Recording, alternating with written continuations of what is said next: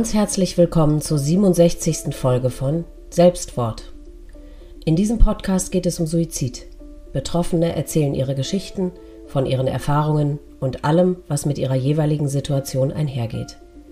Mein Name ist Elisa Roth und ich selbst bin eine Betroffene. Meine Mutter hat sich 2002 das Leben genommen, da war ich 27. Da das Thema Suizid und das darüber reden immer noch ein Tabu ist, kam mir die Idee für diesen Podcast – denn Betroffene wollen ja reden. Sie wollen ihre Geschichten erzählen. Und das sollen sie. Laut und deutlich und für alle hörbar. Bevor es nun mit dieser Folge losgeht, möchte ich noch eine ganz wundervolle und aufregende Sache mit euch teilen. Mein Herzensprojekt, mein Buch, das den Titel Suizid, das Leben danach trägt, ist ab sofort zu bestellen. In dem Buch sind acht von Ihnen selbst verfassten suizidbetroffenen Geschichten enthalten, meine eigene eingeschlossen. Des Weiteren zwei Erzählungen bzw. ein Interview mit an Depressionen Erkrankten, die jeweils mehrere Suizidversuche überlebt haben, sowie ein Kapitel mit Tipps für den Umgang mit Trauernden.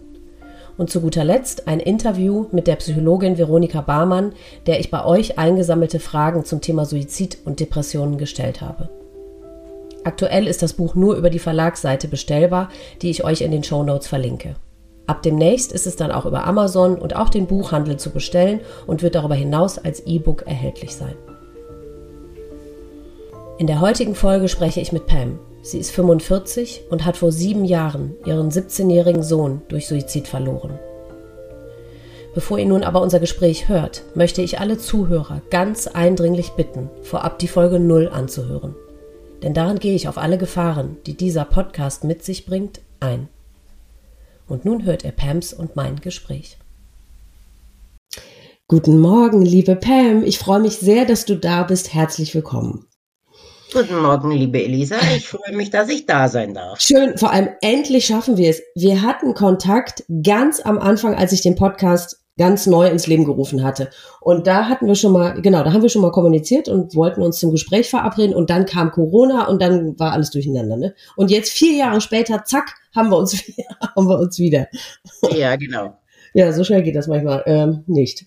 Also, äh, wir haben in der Einleitung schon gehört, dass es um deinen Sohn Timo geht und der ist 2016 verstorben. Und ich würde dich jetzt bitten, uns chronologisch einfach von Anfang an von Timo zu erzählen. Also, der Timo, der war ein ganz braves, liebes und schweres Baby mit fast fünf Kilo. Boah! Ähm, und ähm, er ist ganz normal aufgewachsen. Ich habe mich ziemlich früh von seinem Vater getrennt mhm. und war dann allein mit ihm und seinem drei Jahre älteren Bruder. Mhm. Ähm, ich musste natürlich arbeiten gehen und äh, ich habe dann eine Wohnung gekauft, die eigentlich eine Ruine war. Also ich hatte leider nicht so viel Zeit für meine Kinder, wie ich gerne gehabt hätte. Mhm. Ich glaube, du warst auch eine relativ junge Mutter, ne? Kann das sein? Du bist ja heute erst Ja, der erste kam mit 17, der Timo dann mit 21. Boah. Mhm. Und äh, aber wie gesagt, das war alles machbar, war alles nicht so tragisch. Äh, klar, die Zeit für die Kinder ging, äh, ging, ging verloren, aber mhm.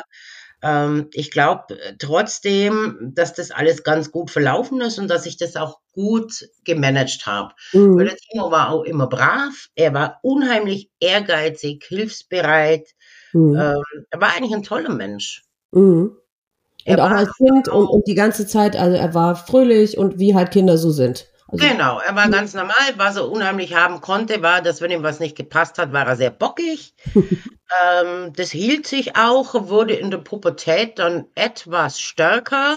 Mhm. Und trotzdem muss ich sagen, war auch in der Pubertät ein unheimlich braves Kind. Mhm. Was hat er so, was waren so seine Leidenschaften? Hat er für irgendwas gebrannt? Was hat er so gemacht? Ja, also seine absolute Leidenschaft war seine Boxerei. Ach. Mhm. Er hat Thai-Boxen gemacht, das hat wow. er geliebt.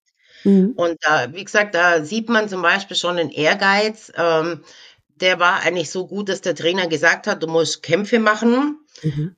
Er musste also immer der Beste sein und äh, hat aber dann gesagt, nö, mache ich nicht, ich will ja niemand verletzen. Oh, okay. Oder er hat zum Beispiel Tiere geliebt, er wollte dann, ich glaube, da war er acht, unbedingt einen Hund. Mhm. Und mein Mann hat dann gesagt, okay, wenn du mir beweist und jetzt, das war glaube ich im September, bis Weihnachten ähm, mit dreimal am Tag spazieren läufst, dann bekommst du einen Hund. In der Hoffnung, dass der Timo sagt, nach drei Tagen, du kannst selber laufen. Äh, nach vier Wochen gab mein Mann auf. Ja.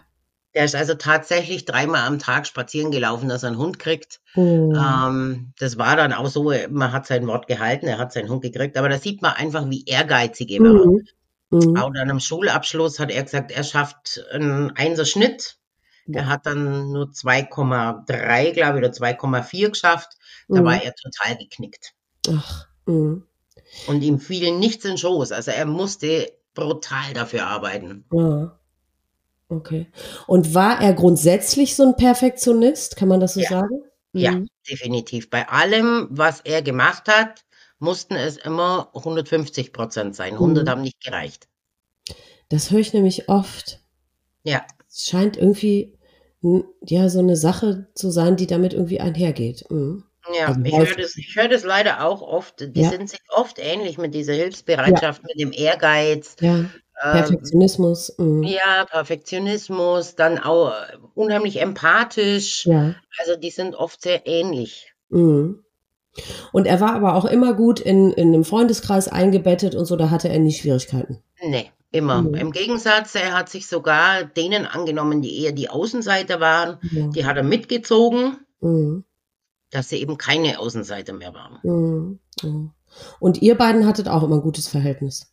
Ja, man hat schon mal einen Streit oder so, ja, aber im Prinzip hatte ich ein brutal enges Verhältnis zum Timo. Der hat mir auch so alles erzählt, ob Freundin, mhm. ob nicht. Und er hatte mal eine Schlägerei und hat da jemand verletzt. Und der erste, wo er hinkam, war auch ich. Also er hatte ein mhm. unheimliches Vertrauen, dass er aber mhm. Depressionen hatte das hat er mir nie erzählt. Und ich habe das später auch rausbekommen über eine Sprachnachricht, dass er zu einem Freund gesagt hat, ich will meine Mama damit nicht belasten. Ach, das heißt, er war sich tatsächlich aber selber darüber im Klaren. Ich denke, er war sich im Klaren, ja. Hm. Und weißt also, du. Er war, er war ein helles Köpfchen, er wollte auch Astrophysik studieren. Boah. Ich meine, wenn man so ein Zeug schon studieren will, dann Weiß ich mhm. nicht, da muss man schon eine gewisse Intelligenz irgendwie haben. Andere Kinder hatten zum Beispiel Spiele-Apps auf dem Handy und mhm. er hatte Apps, wo er gucken konnte, welcher Stern und welcher Planet ist wo. Ja. Mhm. Aber ich meine, damit er sich darüber im Klaren ist, muss er ja grundsätzlich über Depressionen etwas gewusst haben. Also ich weiß nicht, wie es dir ging, aber ich habe mein Leben lang nichts darüber gewusst. Man hat das mal gehört, ja, der und der ist irgendwie äh, depressiv oder so, aber da, ich habe nicht gewusst, was das bedeutet oder beinhaltet. Und mhm. dass er in seinem jungen Alter darüber irgendwie, dass er sich Gedanken darüber gemacht hat oder da geschlussfolgert hat, dass das ihn vielleicht auch betreffen könnte, das finde ich schon enorm. Mm, doch, also äh, ich gehe zu 100% davon aus, dass er das gewusst hat, weil erstens, ähm, er hatte bevor er Physik studieren wollte, wollte er eine Ausbildung zum FÜTA machen. Das ist eine, ein physikalisch-technischer Assistent. Wir haben den dann weiter weg auf eine Privatschule geschickt und das war überhaupt nicht seins. Mhm. Da ging es hauptsächlich um Elektrophysik und er hat es dann, wir haben gesagt, dann brech ab, wenn es nicht geht, wir kriegen das schon irgendwie hin. Brech mhm. ab, geh auf die Forst und so. Mhm. Und ähm, er hat dann schon immer geschrieben, Mama, ich kann noch mal schlafen, ich kann nicht mehr essen. Ah also er hat schon mir eigentlich Symptome gesagt, die ich aber eher aufs Heimweh mhm. projiziert habe, weil er das erste Mal zu Hause weg war. Wie alt war er? Da war er äh, 16. Mhm. Und da habe ich äh, mit ne, eine ne Sprachnachricht von einem Kumpel von ihm gehört, wo, wo auch der Kumpel zu ihm gesagt hat, es hört sich an, als hättest du Depressionen, weil ich Ach. hatte keine Ahnung von Depressionen. Nee. Als der ganze Vorfall dann passiert ist, hat mir mein großer Sohn aber auch mitgeteilt, dass es da wohl mal einen Vorfall gab und äh, er irgendwie rausbekommen hat, dass Timo wohl mal auf den Gleisen und so weiter. Und mein großer Sohn mit 19 kam dann immer früher von der Arbeit heim, ist mit dem Timo verschwunden Mhm. Für eine anderthalb Stunden oder so und kam dann wieder. Und ich dachte, die bereiten irgendwas für den Geburtstag von meinem Mann vor oder so. Ja. Aber im Nachhinein, als Timo gestorben war, hat mir mein Großer erzählt, dass er das tatsächlich spitz gekriegt hat und gesagt hat, da müssen wir was machen. Oh. Hat ihn dann äh, im sozialpädiatrischen Zentrum angemeldet und ist mit ihm dann zweimal die Woche, ist er früher von der Arbeit heim, hat den Timo gepackt, ist da reingefahren, hat gewartet und ihn wieder nach Hause. Oh nein, ach, wie rührend und ist das denn? Er musste aber auch Timo versprechen, dass er kein Wort darüber verliert. Und da hat mein Sohn recht, dass er nichts gesagt hat, weil ich habe meinen Timo gekannt, hätte er ein Wort gesagt, hätte hm. Timo ihm nie wieder irgendetwas anvertraut. Aber was muss das mit deinem älteren Sohn bis heute machen? Ja, äh, das denke ich mir auch oft. Tatsächlich ist er, glaube ich, aber genauso stabil wie ich. Also okay. er geht seinen Weg, er geht mhm. den super. Mhm. Ist mittlerweile ein ziemlich bekannter YouTuber. Wow. ja, aber ähm, ja, ich denke, er, er hat da schon bis heute auch im Hinterkopf damit zu knabbern. Ja. Aber ich habe einfach gesagt, das ist mega Leistung mit 19. Also ja, eben. Also überhaupt, dass die beiden Brüder so eng waren, dass er. Überhaupt so nicht. Die waren überhaupt nicht eng. Völlig verschiedene Menschen, völlig mhm. verschiedene Interessen. Mhm. Und trotzdem, da kam es drauf an und dann hat mein Großer gesagt, und jetzt? Aber das dann auch zu organisieren und das dann wirklich ja. durchzuziehen, Wahnsinn. Also ich fand das schon eine respektable Leistung mit 19. Total. Wahnsinn. Und dann, ich meine, der wird ja ständig äh, hin und her gerissen gewesen sein. Okay, sagt er dir was, sagt er dir nichts, hält er zu Timo äh, oder hintergeht er ihn doch, weil äh, er wird ja sicherlich äh, dir gerne was gesagt haben, eigentlich. Ne? Oh also ich denke zu Lebzeiten, hm. äh, nö, da hat er sich noch keine Gedanken gemacht. Nee. Ja Gott, man rechnet ja nicht. gestorben war, 100 hm. Prozent. Ja. Hätte ich nicht, hätte ich nicht sollen, könnte ich nicht, hätte ich nicht noch mehr machen können. Ja, ja, ja. 100 Prozent. Gibt er nicht zu, mhm. aber ist, ist 100 Prozent so. Ja, das würde ich auch denken. Und was hat Timo da vor Ort für eine, hat er, das waren dann Psychologengespräche oder was? Ähm, genau. Mhm. Und tatsächlich hat mich dann auch einmal eine Dame im SPZ, vom SPZ angerufen und hat mir gesagt, dass der Timo bei ihren Behandlungen ist. Sie darf mir nicht sagen, warum. Ach. Es gab wohl irgendeinen Vorfall. Ich soll mir keine Sorgen machen. Sie wollten mir nur mitteilen, er ist dort in Behandlung. Ich stand da wie der Ochs vorm Berg. Und ich soll Timo nicht darauf ansprechen. Das möchte er nicht. Ja. Und fertig. Und wie ging es dir da? Was hast du gedacht in dem Moment? Das also, kann in dem Moment haben mir wirklich Sorgen gemacht. Ich bin dann da gesessen, habe erst mal keult, weil ich nicht wusste, was mit meinem Kind los ist. Ja. Aber der Timo war auch zu Hause ganz normal.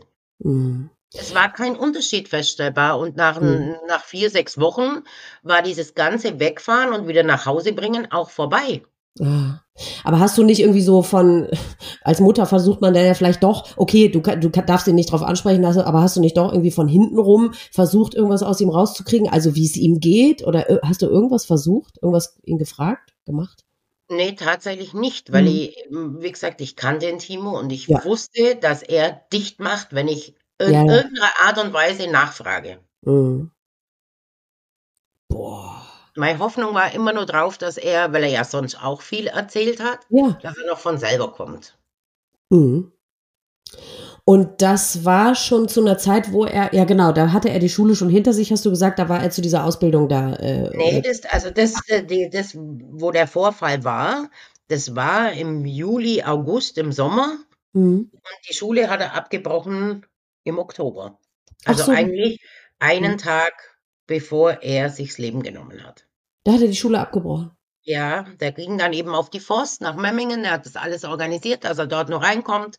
Ja, ja. Ist dann mit seinem Roller in die Forst gefahren und irgendjemand hat ihm dann seine Rolle kaputt gemacht. Und ich denke, das war der Tropfen auf dem Eisenstein. Und du hast ihm nichts angehört. Und du hast ja wahrscheinlich jetzt rückblickend auch mit, weiß nicht, Freunden von ihm gesprochen oder so. Hat irgendeiner da gesagt, dass, dass sie was gemerkt haben? Nein. Das ist doch wirklich, das ist, finde ich, das ist ja das, was am, am allermeisten das Herz bricht, finde ich, ne? Also, Weil gesagt, Kumpel hat einmal diese Sprachnachricht ja. geschickt, aber auch dann war der Timo so normal. Hm. Der war lustig, der war draußen, der war nicht nur zurückgezogen, klar, mal schon. Aber äh, es hatte keiner eine Ahnung, dass er das wirklich macht. Oder den Gedanken daran überhaupt hat. Ja, eben, das wäre jetzt meine nächste Frage an dich. Hast du da mal ich meine, du warst ja sowieso nicht im Bilde, du hast ihm nichts angemerkt. Und wenn man jemandem nichts anmerkt, und das ist auch noch das eigene Kind, von dem man denkt, ich kenne den in- und auswendig, dann, dann kreuzt das ja noch nicht mal die Gedanken wahrscheinlich, oder? Dass das passieren könnte. Hm, nö, also ich wäre gar nie auf die Idee gekommen. Wie gesagt, Depressionen war für mich damals, äh, heute scheiße, morgen geht's wieder. Ja, ja. Ich wusste es nicht besser. Nee, eben. Mhm. Hätte die zum Beispiel vom SPZ zu mir gesagt, passen Sie mal auf, wenn er sagt, er kann immer schlafen, wenn er nicht mehr richtig isst oder das und das und das, dann hätte ich vielleicht mit anderen Augen geguckt. Ja. Aber ich wusste es einfach nicht. Nee, eben. Und wie gesagt, er war total normal. Er war eigentlich glücklich, er war zufrieden. Er hat sich mal in sein Zimmer zurückgezogen, hat gezockt, er war mit seinen Freunden draußen. Mhm. Es war nichts anderes als sonst. Unvorstellbar, ne? Und ich begreife nicht, dass wir in unserem Leben nicht an irgendeiner Stelle äh, von irgendeiner Instanz also ich plädiere ja dafür, oder also wenn ich mir aussuchen könnte, dann würde das schon in den Grundschulen passieren, dass genau darüber aufgeklärt wird. Weil ich weiß das auch erst, seit ich diesen Podcast mache, dass nämlich, wie du sagst, Appetitlosigkeit, Schlaflosigkeit, dass das alles Symptome einer Depression sein können. Das weiß man, woher soll man das wissen? Es sagt einem ja keiner. Und man kommt ja auch nicht auf die Idee, aus dem Nichts, ohne äh, Anlass über Depressionen selber zu recherchieren, ne? Richtig. Und ähm, also es ist so, seit dem Tod von Timo kämpfe ich auch dafür, also eigentlich gegen Windmühlen. Hm. Ich habe 2018 ein Buch da über die Geschichte veröffentlicht. Wie heißt das? Seit Dark Way heißt es. Mhm, wo kriegt man das? Kann man es über Amazon bestellen? Oder wo? Überall. Überall. Überall. Okay. Jedem Buchhandel, Amazon. Okay. Und seither kommen zu mir ins Geschäft Jugendliche, die mir erzählen, mit mir stimmt was nicht, aber ich weiß nicht warum. Oh. Oder ich weiß nicht, was mit mir los ist. Ja. Und wenn die wüssten, hoch mal, eine Frau hat zu mir gesagt, aber das Buch verändert doch nichts. Dann sage ich, aber jetzt pass mal auf. Wenn ein Jugendlicher in der Schule lernt, es gibt die psychischen Erkrankungen und das und das und das sind, sind Symptome, Ja. dann haben die davon gehört. Denke 30 Jahre weiter, Ja, die wissen Bescheid, die Kinder von denen lernen es wieder. eben. Sollte es vorkommen, kann man ganz anders reagieren. Ja, eben. Und auch die Jugendlichen selber würden merken, was mit ihnen nicht stimmt. Oder ja. Freunde davon würden merken, jetzt stimmt was nicht. ja, Ich, ich vergleiche das immer wie mit Homosexualität. Vor 30 Jahren waren die krank. ja, Heute ist es normal. Und diesen Ja. Normalstatus müssen wir erreichen, absolut. um mehr Suizide zu verhindern. Zumal Suizid ist die zweithäufigste Todesursache bei Jugendlichen und jungen Menschen. Richtig. Die zweithäufigste. Und wenn man erstmal anfängt, sich mit dem Thema zu beschäftigen, dann hörst du es tatsächlich an allen Ecken und Enden. Und gerade bei diesen jungen Leuten, das ist, ist, ich, mir fehlen immer absolut die Worte, auch weil Mobbing so oft eine Rolle spielt. Ne? Und dann machen die das alles nur mit sich selbst aus und haben niemanden, dem sie sich anvertrauen können, also könnten sicherlich, aber sich nicht trauen, weil sie dann auch nicht wissen, was ist mit ihnen los. Ja, es ist wirklich eine Ja. absolute Katastrophe. Ja, also wir Mhm. haben, also ich arbeite auch noch für die Deutsche Depressionsliga. Ah, sitze ich in der äh, Steuergruppe des NASPRO, des Nationalen Suizidpräventionsprogramms. ach, aha. Und äh, wir haben im November die neuen Zahlen veröffentlicht Ja. für 22. Da Mhm. sind die Suizide um 10 Prozent nach oben geschnallt. Ja. Hm. Und diese Zahlen sind so hoch wie seit 1986 nicht mehr. Ja.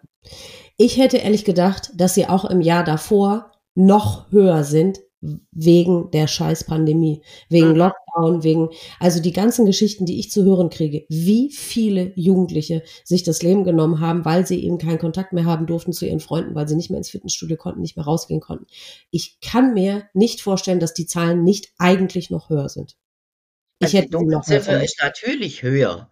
Ja. Aber das Jahr zuvor in der Pandemie gingen sie eher zurück, Hm. weil wahrscheinlich ähm, sie nicht so die Möglichkeit hatten, weil eben nicht rausgehen, nicht dorthin, nicht dahin.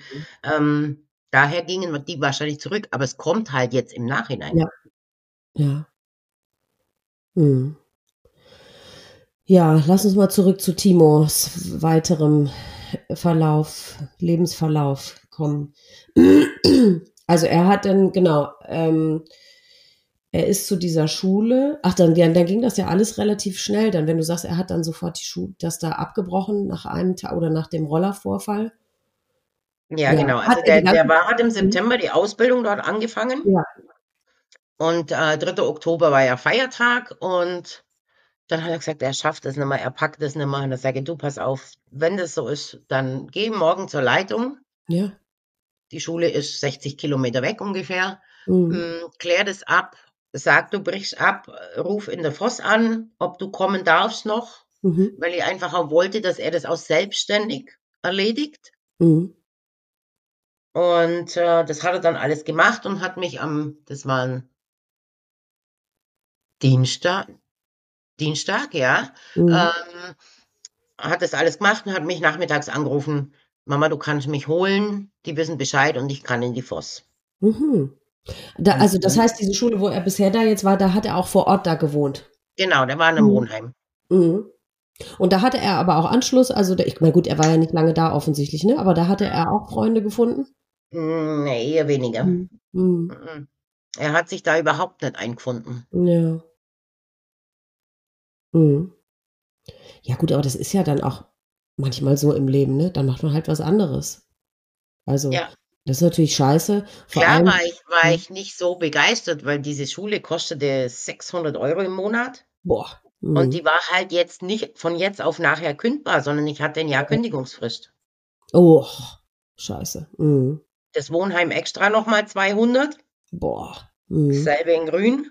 Mhm. Und da war ich natürlich nicht so begeistert. Aber wenn mein Mann hat dann nur am Abend zu ihm gesagt, weißt du, Timo, wenn es dich jeden Tag ankotzt, zur Arbeit zu gehen, ja. dann musst du was anderes machen. Ja. Mhm. Ja. Ja, und wenn er da diesen anderen Platz dann da auch bekommen hat, dann hätte er mehr oder weniger nahtlos dann da weiter oder dahin wechseln können. Genau, er wollte mhm. dann so sein Fachabitur praktisch machen und danach mhm. Physik studieren. Mhm. Und dann ging er in die Schule und dann sagt er, ja, und er ist nicht in die Klasse gekommen von den anderen, die vorher mit ihm zur Schule gegangen sind, sondern in die andere Klasse.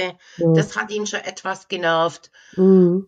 Und ja, wie gesagt, dann das mit seinem Roller und das war seine Mobilität. So mit dem fuhr er zum Boxen, mit dem fuhr er überall mhm. hin. Das war einfach sein Ding, dieser Roller. Da war er einfach auch, mobil. Mh. Aber auch da, ähm, weißt du, ja, ist scheiße, aber kriegt man ja alles irgendwie hin, ne? Also ja, da Mann sagt bis heute, warum habe ich ihm nicht gesagt, den reparieren wir wieder und dann ist gut. Weil aber hätte es was geändert? Ich nee, glaube nicht. Ich wollte gerade sagen. Mm, mm. Aber das ist halt ein gutes Beispiel dafür, dass wenn du offensichtlich, wenn einen die Depression dann so übermannt, dass alles zu viel ist. Ne? Es ist alles, es erscheint alles nicht mehr stemmbar, nicht mehr zu bewältigen. Und wie du sagst, das war dann vielleicht das, was das fast zum Überlaufen gebracht hat. Ne? Aber im, im, also im, in einer, mit einer gesunden Psyche, dann ärgert man sich und dann denkt man, aber ja, komm, kriegt man schon alles wieder hin. Ne? Ja. Hm. Ja, und vor allem, ich bin jetzt ein, ein ziemlich resilienter Mensch. Also ich habe ja. eine Abwehr, die eigentlich sehr hoch ist. Mhm. Und mein großer Sohn auch. Mhm. Und er war schon ein Sensibelchen, aber dass ihm das so mhm. nah ging, der, der kam dann auch abends zum Essen, alles wieder relativ normal, klar, dann Gesicht gezogen und so. Mhm. Ähm, dann ging er in die Badewanne, der hat gesungen in der Badewanne. Wahrscheinlich stand für ihn da schon fest. Ja ich mach's. Jetzt ist es soweit, ich muss das nicht mehr aushalten. Ja. Das hört man so oft, ne? Ja. Und die dann, das ist wie eine wunderschöne Urlaubsreise, auf die die dann gehen. genau, die, wenn die den Entschluss gefasst haben, ja. dann wissen die, ich bin erlöst und dann ja. sind die richtig gut drauf. Und ja. wenn man keine Ahnung von der Krankheit hat, dann hat man keine Ahnung, dass das jetzt nach hinten losgehen kann. Nee, eben. Ja, im Gegenteil, man denkt, oh, jetzt geht's wieder bergauf. Gut, ihr habt ja. ja noch nicht mal gemerkt, dass es ihm, wie es in ihm drin aussah, ne? Aber das hatte ich bei meiner Mutter auch, genau. Die, äh, da habe ich ja immer gemerkt, dass es ihr schlecht ging. Und genau, und dann kam irgendwann so ein Zeitpunkt, wo es immer besser ging. Und dann habe ich gedacht, oh, jetzt geht's endlich bergauf, jetzt müssen wir uns keine Sorgen mehr machen. Und dann zack. Mhm. Ja, genau. Ja. Das heißt, wie war, wie war dann, was ist passiert? Ja, wir, wir sind dann, was weiß ich, der, wie gesagt, der war in der Badewanne, ging dann wieder nach oben und ich muss dazu sagen, meine Jungs hatten, haben oben eine separate Wohnung. Mhm. Das heißt, die, die sind eigentlich gar nicht bei mir unten in der Wohnung, die kommen nur Mhm. zum Essen runter Mhm. oder kamen nur zum Essen runter und haben dann wieder, sind wieder nach oben. Mhm. Und das haben die natürlich immer so gemacht, weil abends noch Computer und Zocken Mhm. und weiß der Geier. Und ganz ehrlich, er war 17 Jahre alt, den kontrolliere ich nicht mehr. Nee. Mhm. Also der war kurz vor dem 18. Geburtstag, ja. Mm. Mhm. Ja. Und ähm, ja, äh, die sind auch morgens immer allein zur Schule. Also ich musste Mhm. mit denen eigentlich so nichts machen, Ja. weil die schon ein eigenständiges Leben geführt haben. Der Große hat schon gearbeitet. Mhm. Also, und äh, ich hatte dann um 10 Uhr einen Zahnarzttermin, bin dann zum Zahnarzt gefahren und dann wieder nach Hause. Und um halb eins fahre ich immer zur Arbeit. Dann bin Mhm. ich zur Arbeit gefahren. Und irgendwann gegen 14 Uhr schreibt mir eine Freundin, wie es mir geht. Mhm. Mhm. Dann sa- sage ich, wie soll es mir gehen? Wie immer. Und dann sagt sie, ja, da, Timo, Gleise. Und sie, bist du bescheuert oder was? Wer, wer erzählt denn sowas? Ja, das weiß hier schon das ganze Dorf. Was denn? Dass er sich auf äh, von Zug Ja, geworfen dann habe ich ein bisschen gestutzt und habe das so nebenzu per Messenger meinem Mark geschrieben. Und dann sagt mir mal, du, ruf irgendwo an, weil an jedem Gerücht ist irgendwo was Wahres dran. Und dann sage ich, wo soll ich denn jetzt anrufen? Ich habe keine Ahnung. Ja, Dann kam mir die Idee, ich könnte in der Schule anrufen. okay. Dann habe ich in der Schule angerufen und dann sagt die Sekretärin zu mir, der Lehrer war schon da und hat gefragt, ob der Timo krank gemeldet ist, weil er nicht da ist. Und in Oh. dem Moment wusste ich, dass es stimmt. Oh Weil der Gott. Timo hätte nie seine Schule geschwänzt. Nie. Oh. Und dann habe ich nachmittags um halb drei bei der Polizei angerufen. Du hast bei denen angerufen. Mhm. Ist ja auch schon falsch rum, ne? Ja. Ja, ich habe gesagt, hier ist Metzeler. Ich wollte nur nachfragen, ob das mein Sohn war, den ihr heute Morgen da. Es ist ja fast vor meiner Haustür, sind keine 200 Meter. Oh Gott. Ich sehe auch genau auf die Stelle. Oh Gott. Und ähm, ja, irgendwie haben sie das verballert. Die normale PI, die das aufgenommen hatte, ähm, hat gedacht, das macht die Kripo. Und die Kripo hat gedacht, das macht wohl die normale PI. Ach, das gibt's doch nicht. Und äh, dann haben sie noch behauptet, sie hätten bei mir angerufen. Ich hatte Handy, Festnetz, alles, nirgends ein Anruf drauf. Und äh, dann hat der eine Polizist behauptet, ja, er war extra noch bei mir vor dem Studio und da stand die Handynummer dran und da hat er angerufen. Ja, äh, als dann die Polizei kam und mein Mann und mein Sohn gleichzeitig zu mir ins Geschäft, als das Hm. dann raus war, hat mein Mann gesehen, dass die vor dem falschen Studio standen. Oh nein. Das heißt, die haben damals diesen anderen Studiobesitzer wohl angerufen. Oh Gott. Oh Gott. Und haben die den erreicht und haben die dem gesagt, hier Ja, anscheinend auch nicht, weil, weil sie ja gesagt hat, ich sei nicht erreichbar Und nicht gewesen. rangegangen, okay. Oh. Also, äh, es ist unfassbar, was immer passiert. Was ich immer Ja. wieder höre, was die Polizei da macht oder nicht macht, das, also, mir fehlen die Worte, echt. Und dann haben sie es dir am Telefon gesagt? Nee, der hat nur gesagt, Frau Metzeler, wir kommen gleich vorbei. Oh Gott. Dazu muss ich sagen, die Polizei ist Luftlinie 50 Meter von mir weg im Geschäft. Oh. Hm. Aber die haben genauso lange gebraucht wie mein Mann und mein Sohn in über 20 Kilometer Entfernung. Und so lang stand ich da allein. Boah. Und es Oh. hat sich dann auch in dem Moment, erstmal bin ich zusammengebrochen, habe nur geschrien. Ja. Und dann hat sich so schnell ein Hass auf die Polizei entwickelt, Das verstehe ich. weil ich gedacht habe, das kann doch nicht sein, dass ich da anrufen muss. Nee. Ja. Wahnsinn. Und da, und dabei, und wann war das passiert? Morgens schon, vormittags schon? Die, also gefunden haben sie ähm, morgens um sechs, glaube ich. Ah nein, und es war doch jetzt schon nachmittags. Ja, ja. Oh. Und das war eben auch so, dass sie sich dann rausreden wollten mit Identifizierung und so. Und das heißt, stopp, Moment. Ähm, die Feuerwehr bei uns im Dorf, da ist ein Klassenkamerad dabei vom Timo. Oh. Und der hat sofort im Timo seine Jacke erkannt und Oh. rannte los. Und hat ihn sofort identifiziert. Wie ich hinterher im Polizeibericht gelesen habe, haben die auch bei mir einen Schlüsseltest an der Haustür gemacht. Was? Mhm. Die haben geguckt, ob der Schlüssel, den Timo dabei hatte, bei mir an der Haustür passt. Was? Mhm. Und du warst ja zu Hause morgens. Nee, war dann schon beim Arbeiten oder Ach war beim Zahnarzt. Beim Ach, Zahnarzt. du warst beim. Zahnarzt, ja genau. Ja. Also. Wahnsinn. Und von daher wussten die also sofort, wer er war, Mm. weil ja sein Klassenkamerad ihn sofort identifizieren konnte. Oh Gott.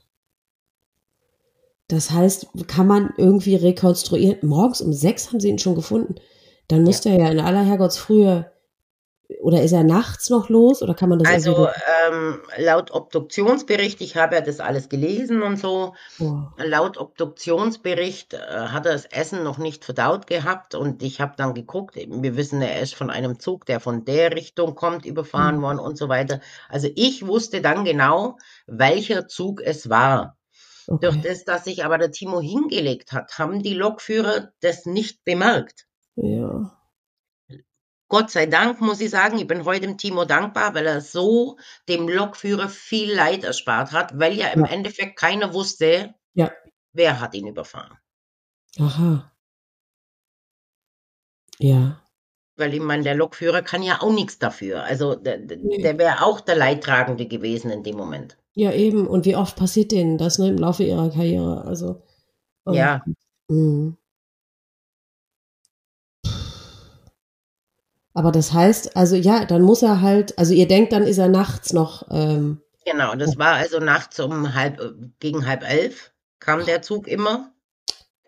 Und äh, ja, ich wusste dann einfach, das, das muss der Zug gewesen sein Mhm. zwischen Essen und dem Moment. Und Mhm. er hat eben auch ähm, an dem Abend ist er hoch und hat eben gezockt ja, mit irgendeinem Kerl aus Belgien. ach, Und äh, dem er online. dann noch Mhm. geschrieben hat, I'm so depressive, I tried to kill myself. Das war der letzte Satz, den Timo hinterlassen hat. Nein. Und das war um 22 Uhr 9 oder 22 Uhr 10. Oh Gott, aber auch der arme Junge am anderen Ende, der, der. Richtig. Hat- Also hat tatsächlich habe ich zwei Wochen später mit diesem Jungen Kontakt aufgenommen. Ah, ja. Und hat er das ernst genommen? Er hat es ernst genommen, aber er wusste ja nicht, wie Timo richtig heißt. Er wusste nicht, wo Mhm. Timo wohnt. Nee, Er wusste nicht, wie alt Timo ist. Er wusste gar nichts. Oh Gott, wie schrecklich. Mhm. Also für, für ihn fand ich das wirklich auch ganz schlimm, weil der saß Mhm. hilflos in Belgien und konnte nichts tun. Ja, ja. Und da weiß man ja auch nicht, okay, ist das jetzt ein Spinner oder ist das jetzt ernst oder. Ja. Oh. Also ich glaube, er hat es schon sehr ernst genommen, Ja. weil er Mhm. immer wieder geschrieben hat, wo bist du? Schreib Ah. zurück. Also er hat immer wieder versucht, Kontakt zu kriegen. Aber da war Timo schon weg. Ach, dann ist er mitten in diesem Spiel mehr oder weniger aufgestanden. Und Genau. Mhm.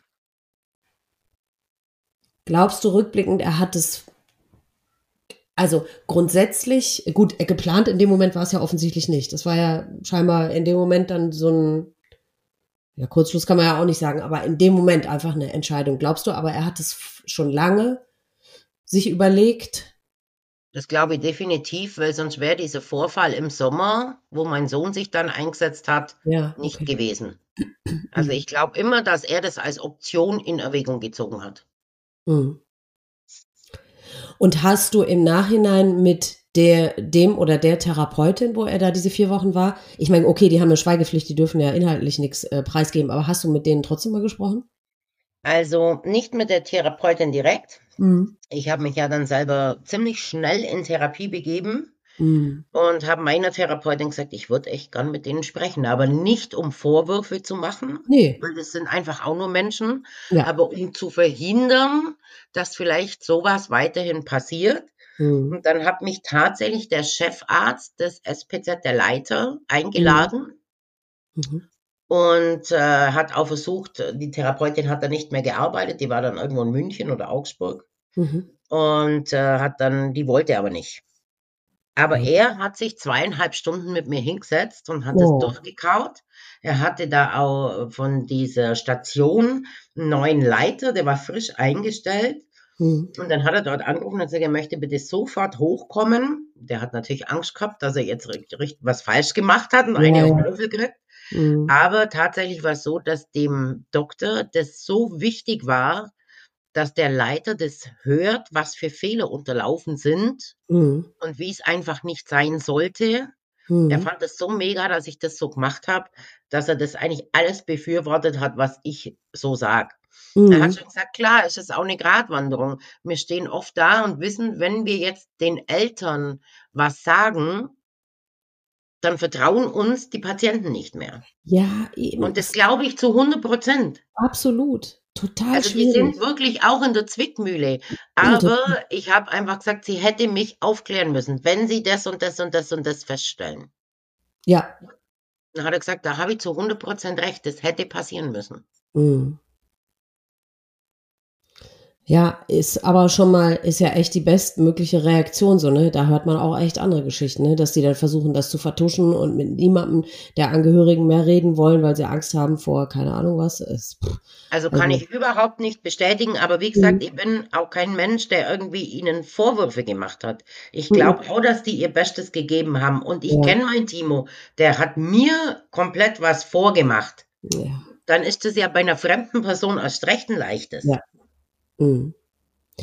Aber er ist ja immerhin, also er hat ja offensichtlich auch noch doch irgendwie versucht, sich helfen zu lassen. Ich meine, er ist immerhin vier Wochen dahin gegangen, ne? Weißt du, es gibt ja auch genügend, die, da sagt dann einer, hier geh da mal hin, das, das hilft dir vielleicht. Oder sagen die, du kannst mich mal, ich gehe nirgendwo hin und das hilft sowieso alles nichts oder ich habe keinen Bock oder so.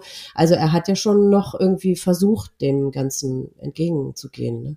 Ich weiß nicht, ob er das von selber versucht hat oder ob er einfach auch Druck oh. von meinem Großen gekriegt hat. Ja, verstehe. So, na, ich weiß nicht, ob es so war. Ich habe meinen Sohn nicht gefragt, aber ja, ja, okay. es, ich könnte mir durchaus vorstellen, dass mein Großer gesagt hat, du machst das jetzt, weil sonst muss es echt der Mama sagen. Mhm. Wahnsinn, ey, was dein Sohn da, was der Große da geleistet hat. Das ja, das ist also und vor allem er ist nach außen so ein harter Hund. Ich hätte nie gedacht, dass der das sowas so ernst nimmt. Ja.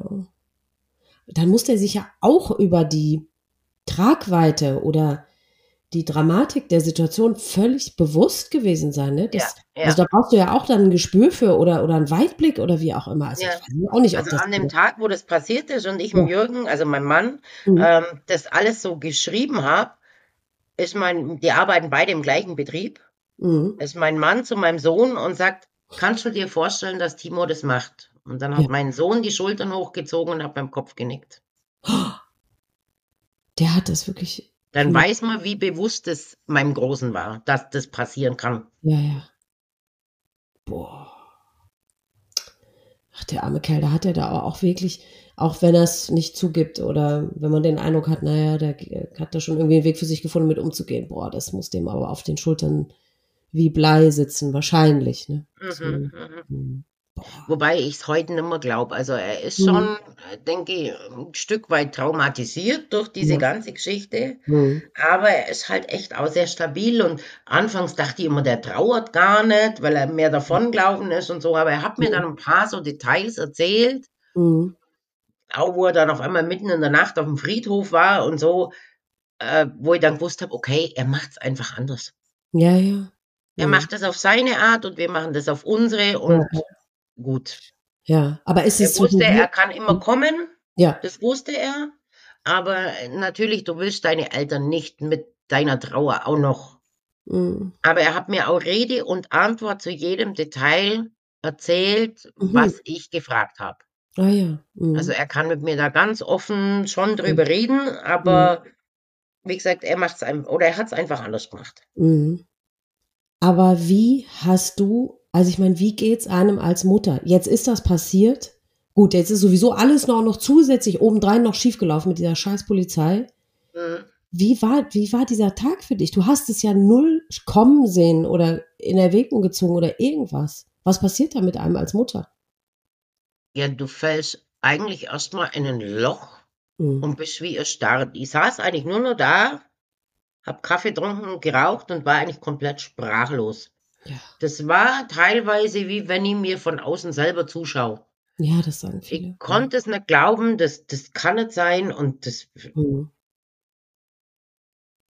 Ja, mhm. das, und so, das hielt auch pff, ganze Zeit lang an, dieser Zustand. Mhm. Weil, wie gesagt, die haben zwar dann, als die Polizei zu mir dann ins Studio kam, ähm, war auch die Krisenintervention dabei. Aha. Und ich war aber dann so sauer, dass ich gesagt habe, jetzt könnt ihr gehen, weil jetzt brauche ich euch auch nicht mehr. Nee, das glaube ich. Die konnten gar nichts dafür. Nee. Aber in dem Moment war ich einfach so, äh, die, die, die hat dann noch versucht, mich am Arm irgendwie zu streicheln oder so. Und ich habe mir gesagt, geht's alle weg, geh alle Ja. weg von mir. Ja. Ich brauche euch nicht mehr. Die hat es nur gut gemeint. Ja, bestimmt. Aber was hast du gemacht? Wen hast du angerufen? Also wussten da dein Mann und dein Sohn auch schon parallel? Nee. Von Doch, wem die sind parallel, wie ich mit der Polizei telefoniert habe, habe ich meinem Mann geschrieben, es stimmt. Haben die sich beide sofort auf den Weg, die sind ja im gleichen Betrieb, beide Ja, ja. sofort losgefahren zu mir ins Geschäft. Das ist ungefähr 23 Kilometer weg. Hm. Weil ich wäre nicht in der Lage gewesen, mein Auto nach Hause zu bringen oder irgendwas. So sind die mit einem Auto gekommen und einer Mhm. konnte mein Auto mit nach Hause nehmen. Hm. Und dann gingen mir so Sachen durch den Kopf. Mein Gott, die hier auf dem Dorf, die haben gesehen, wie ich um halb eins zum Arbeiten war. Die haben das alle gewusst. Ja. Was denken die, was ich für eine Mutter bin? Scheiße. Aber auch deine Freundin, die dann einfach nur schreibt, wie geht's dir? Also hat die gedacht, du hättest es da schon gewusst? Ja, Das ist aber dann auch schräg, dass man dann nur schreibt, wie geht's dir? Naja, erstens, wie soll es einem dann gehen? Und zweitens, ruft man dann nicht an? Ich weiß es nicht. Naja. ja, tatsächlich ist das einfach mangelndes Verständnis gewesen, Ja. glaube ich. Die war wahrscheinlich selber hilflos und Hilflos. wusste nicht, ja, ja. Wie sie reagieren soll. Ich Ja. meine, das höre ich auch oft von Suizidhinterbliebenen, dass die sagen, ja, die Leute, die, die meiden mich und, und Ja. die sind so komisch und Ja. ja, Mhm. man muss ja nur zurück überlegen, wie waren denn wir, wenn das bei jemand anders passiert ist. Ich Genau. hätte auch nicht gewusst, was Ja. sage ich denn jetzt zu der? Also sage ich Genau. lieber nichts, gehe lieber aus dem Weg. Also Ja. im Ja, ja. Prinzip können die gar nichts dafür. Als ich Ja. damals dieses Buch veröffentlicht habe, Mhm. ist dieses ganze Dorf auf mich zugekommen. Die haben mich zum Kaffee eingeladen. Die haben sich entschuldigt. Sie, die sagen einfach, es tut uns leid, wir wussten es nicht, dass du vielleicht das andere brauchst und nicht, dass du deine Ruhe willst. Ich weiß. Hm. Ja, eben, das, ich rede mit eigentlich jedem Betroffenen genau äh, das Gleiche, genau.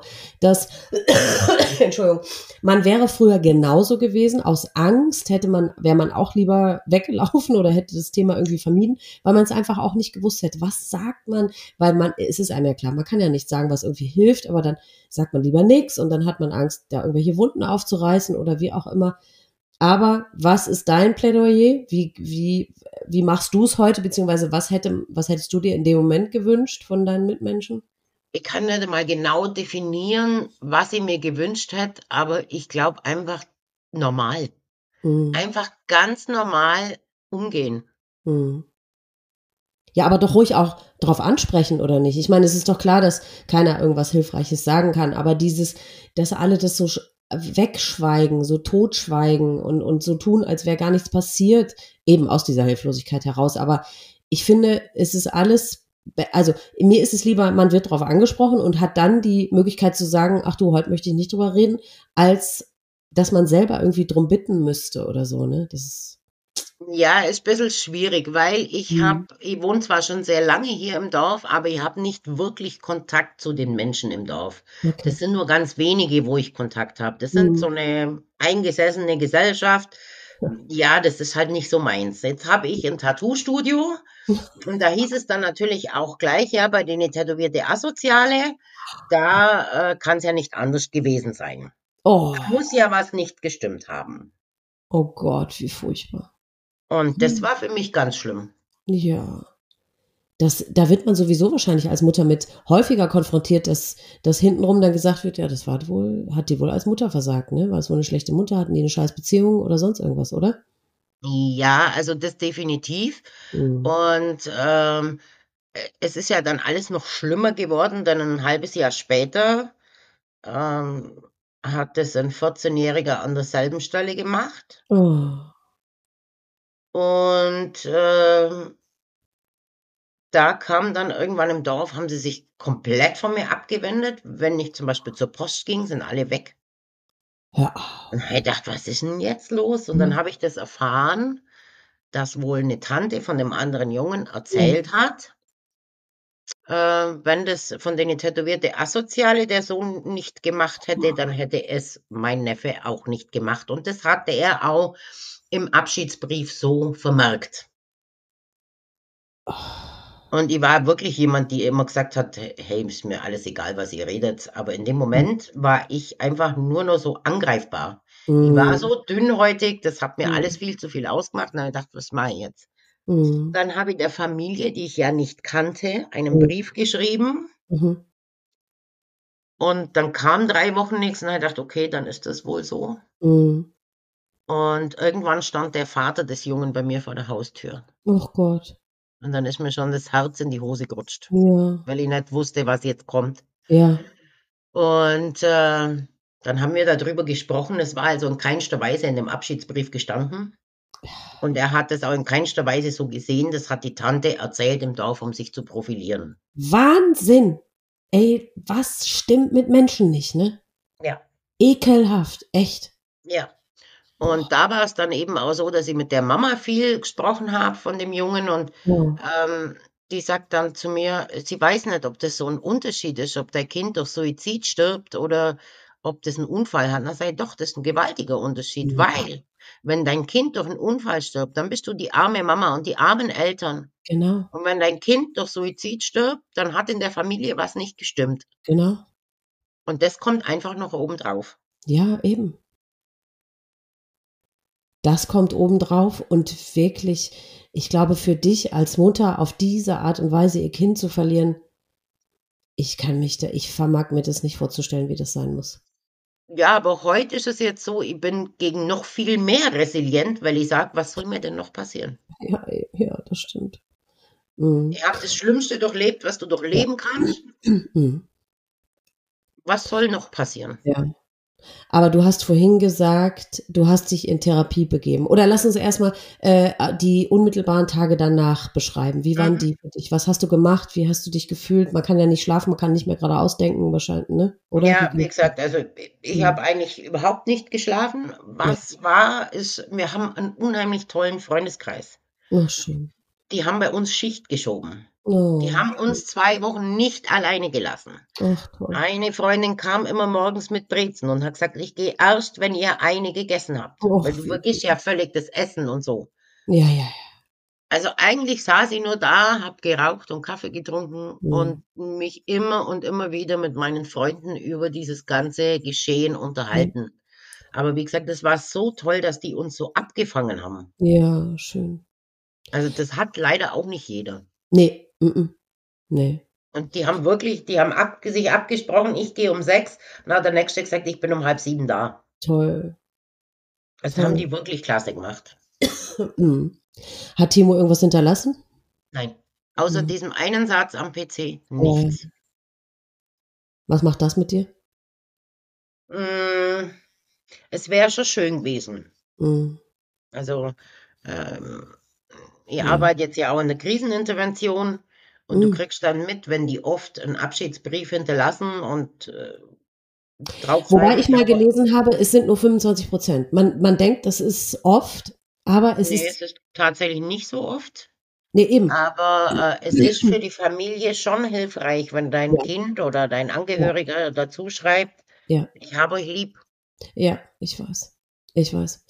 Aber ähm, siehst du es inzwischen anders? Weil man muss ja mit ähm, ähm, einfach bedenken, dass der war ja gar nicht Herr seiner Sinne, ne?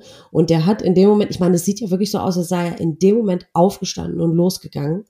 Und das war nicht geplant. Und, und da denkt man einfach, da denken die dann nicht mehr dran, ne? Das kreuzt deren Gedanken einfach nicht mehr. Also ich glaube einfach, ich habe mal mit einem Schweizer Suizidforscher, der ja. auch seinen Sohn verloren hat, mhm. gesprochen. Ähm, und der sagt, in dem Moment legt diesen Hebel im Gehirn um, ja. äh, wo der Überlebenstrieb stattfindet. Und wenn der umgelegt ist, dann denken die an niemand anders mehr. Genau. Ganz genau. Und ich glaube, er konnte, er hat es zwar schon geplant, aber in diesem Moment konnte er nicht Ganz mehr. Genau. Ganz genau. Und ähm, ich habe mir mhm. dann auch keine Gedanken gemacht, was wäre, wenn. Es ist so, wie es ist und ich ja, nehme es so genau. an. Ganz genau. Ich habe in meinem Buch, was ich ja jetzt gerade veröffentlicht habe, habe ich mit einem ein Interview geführt, der äh, Suizidversuche äh, überlebt hat. Und dem habe ich genau diese Fragen gestellt. Äh, die hatte ich so in, auf Instagram in der Community, in meiner Community quasi eingesammelt. Das sind ja alles Betroffene und ne, die Fragen, die man gerne einem Überlebenden stellen wollen würde. Und das war natürlich die Frage, die die meisten äh, beantwortet haben wollen. Denkt man gar nicht mehr an seine Familie, an seine Mitmenschen?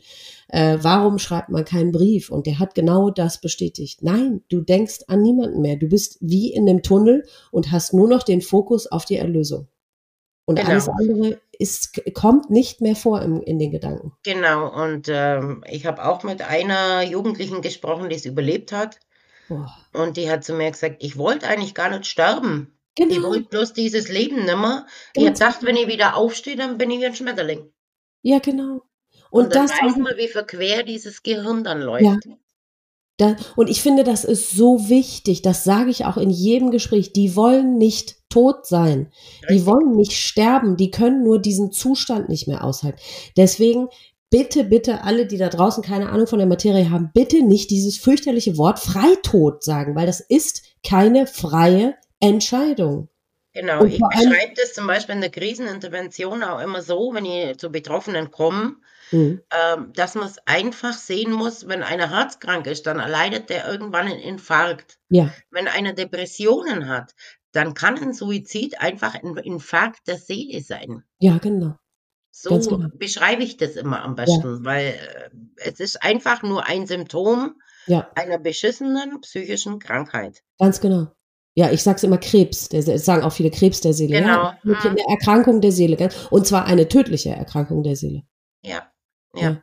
Und deswegen finde ich das auch so wichtig, weil weißt du, bei einem Infarkt oder auch bei der Krebserkrankung, da würdest du als Mutter oder ich als Tochter ja auch nicht uns anmaßen, ja, wir könnten das bestimmt aber heilen und wenn wir nur dies tun würden oder das, beziehungsweise oder nach dem Tod machen wir uns ja auch keine Vorwürfe, ach Mensch, wenn ich doch dies noch getan hätte oder das. Nein, da akzeptieren wir das halt. Und wir wissen, okay, derjenige muss in ärztliche Behandlung und wenn die es auch nicht schaffen, den Patienten zu retten, dann ist das halt so. Also das, das, das nimmt man ja so hin oder so an, ne? Äh, aber bei einer Depression, bei einem Suizid, da schaffen wir das nicht, weil, weil das, weil wir es nicht sehen können, diese Krankheit, ne? Weil es nicht greifbar ist. Mhm. Richtig. Und weil sie eben immer noch so als unnormal gilt. Ja, und als, die hätten sich ja nur zusammenreißen müssen. Ja. Mhm. Genau. Ja, also dann hattet ihr zum Glück diesen tollen Freundeskreis, ähm, die euch da so aufgefangen haben und du hast dir relativ zügig dann ähm, psychologische Hilfe geholt.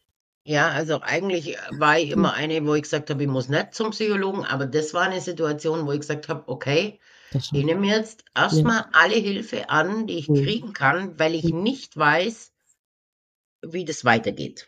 Ja. Und dann sind mein Mann und ich zuerst gemeinsam zu einem Psychologen, der hat uns dann nur eher gegeneinander ausgespielt und Was?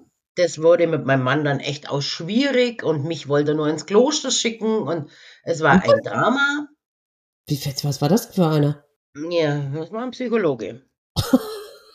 Und äh, dann hatte ich, habe ich hier einen im Dorf, der war Leiter von der Klinik, äh, der psychiatrischen Klinik. Mhm. Und dann habe ich den gefragt, sage, hilf mir, das geht so nicht weiter. Mhm. Und dann hatte er zwei Therapeuten im Auge und hat bei denen eine Mail abgesetzt, dass wir dringend jemanden brauchen. Mhm. Und er hat gesagt, wenn, also meine war noch krank zu der Zeit, das mhm. musste ich abwarten. Und dann hat er gesagt, wenn du Hilfe brauchst, lass die Karte zu Hause, wir machen das. Mhm. Bis du dort bei der einen Platz kriegst. Das habe ich dann aber gar nicht in Anspruch genommen, weil ich dachte, ich muss ihn nicht auch noch zusätzlich irgendwie. Mhm. Und bin dann ähm, zu dieser Therapeutin gekommen. Mhm. Und das war nicht wie eine Therapeutin, die hat ganz normal gesprochen, wie wir zwei miteinander reden. Ja. Die hat mich dann auch noch auf eine Reha geschickt. Ich bin ah. dann nicht in die Reha gekommen, wo ich hätte sollen, sondern woanders hin. Okay. Ähm, die habe ich dann abgebrochen nach zwei Wochen aus dem Grund, weil es war nur eine Mutter noch da, die, der ihr Kind ist ertrunken und zwei Jahre zuvor dann ähm, aus dem Koma gestorben. Ach Gott. Hm. Und dieser Geburtstag von dem Kind fiel genau in die Zeit, in der hm. ich in der Klinik war. Mhm. Und die hat dann natürlich das Gespräch mit mir gesucht, weil ja sie ähm, hm. und ich die einzigsten Betroffenen waren. Und dann haben die unter, uns untersagt, dass wir darüber sprechen. Was? Und das war für mich der Grund, wo ich gesagt habe, Moment mal, ich bin hier komplett falsch. Ja. Die haben mir auch eine Depression diagnostiziert, wobei ich einfach gesagt habe, das ist eine Trauer, ihr habt keine Depression. Ja, ich habe mein Kind verloren, Himmel, Ja. Ja.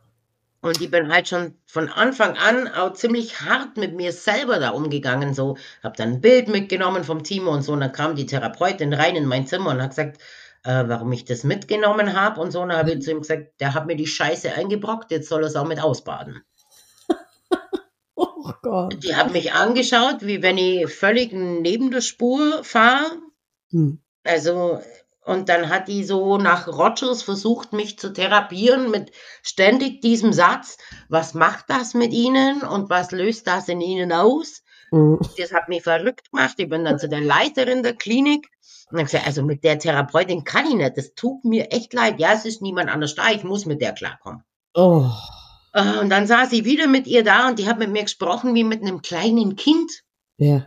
Dann habe ich zu ihr gesagt, also jetzt horchen Sie mal zu, so wie Sie mit mir sprechen, das ist äh, wie wenn Sie mit einem kleinen Kind reden, wie wenn Sie mich jeder mal für voll nehmen. Ja. Ja, wieso das denn so ist und das betrifft Sie so und so. Und dann sage ich, und was macht das mit Ihnen und was löst das in Ihnen aus? Das hat mich irre gemacht und dann habe ich das alles abgebrochen und gesagt, ich komme Ja. alleine irgendwie klar. Also Mhm. das bin dann weiter zu meiner Therapeutin, der habe ich das dann auch erzählt und die hat gesagt, ja, sie hat noch mal eine, wo das wirklich auch so war in dieser Klinik. Hm. Sie wird da niemand mehr hinschicken. Nee. Ja, das hörte sich ja auch nicht so.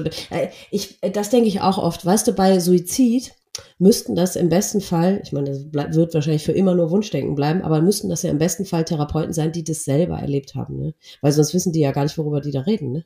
Ja, richtig. Weil es so speziell ist und so besonders oder, oder so anders irgendwie die Trauer und die Verarbeitung, ne? Das muss man einfach so sagen. Und wenn du da einen vor dir sitzen hast, der, der gar nicht weiß, worüber er spricht, weiß ich nicht, ob derjenige einem dann irgendwie helfen Mhm. oder gut tun kann oder so, oder? Mhm. Mhm. Ja, und dann gingen wir auf jeden Fall zu diesen zwei Therapeuten. Das hat uns auch ganz gut getan, Mhm. bis wir es halt nicht mehr gebraucht haben, beziehungsweise haben wir dann festgestellt, dass wir miteinander gar nicht mehr klarkommen. Mein Mann Mann war eher oder? derjenige, der die Nähe gebraucht hätte. Mhm. Ich war eher diejenige, die gesagt hat, jetzt bleib mal weg, ich muss erst mal mit mir selber klarkommen. Ja. Mhm. Und dann ähm, konnten wir nicht einmal mehr kommunizieren miteinander. Wir konnten gar nichts mehr. Und dann haben wir gesagt, okay, jetzt ist eh schon kurz vor knapp, wir gehen jetzt in eine Paartherapie. Ah. Dann haben wir das gemacht, da waren wir dreimal, glaube ich. Mhm. Und zack, hat es hat's uns zusammengeschweißt, wie, also der Timo und diese ganze Situation hat uns zuerst auseinandergetrieben Ja. und dann richtig zusammengeschweißt. Ich kann mir das gut vorstellen, aber mit dem Auseinandertreiben, weil äh, man trauert ja gegebenenfalls so unterschiedlich, wie du es ja auch beschreibst, ne? Und wie Ja. soll man da übereinkommen? Oder der eine, ja eben, man hat so unterschiedliche Bedürfnisse und ach, aber das freut mich so zu hören, dass das jetzt das Ergebnis daraus ist. Dass ihr die Mhm. Kurve gekriegt habt, weil so viele Eltern oder Paare schaffen es eben nicht, ne? Aufgrund Ja. dieser unterschiedlichen Ja, Trauer. ja 90 Prozent trennen sich. Ja.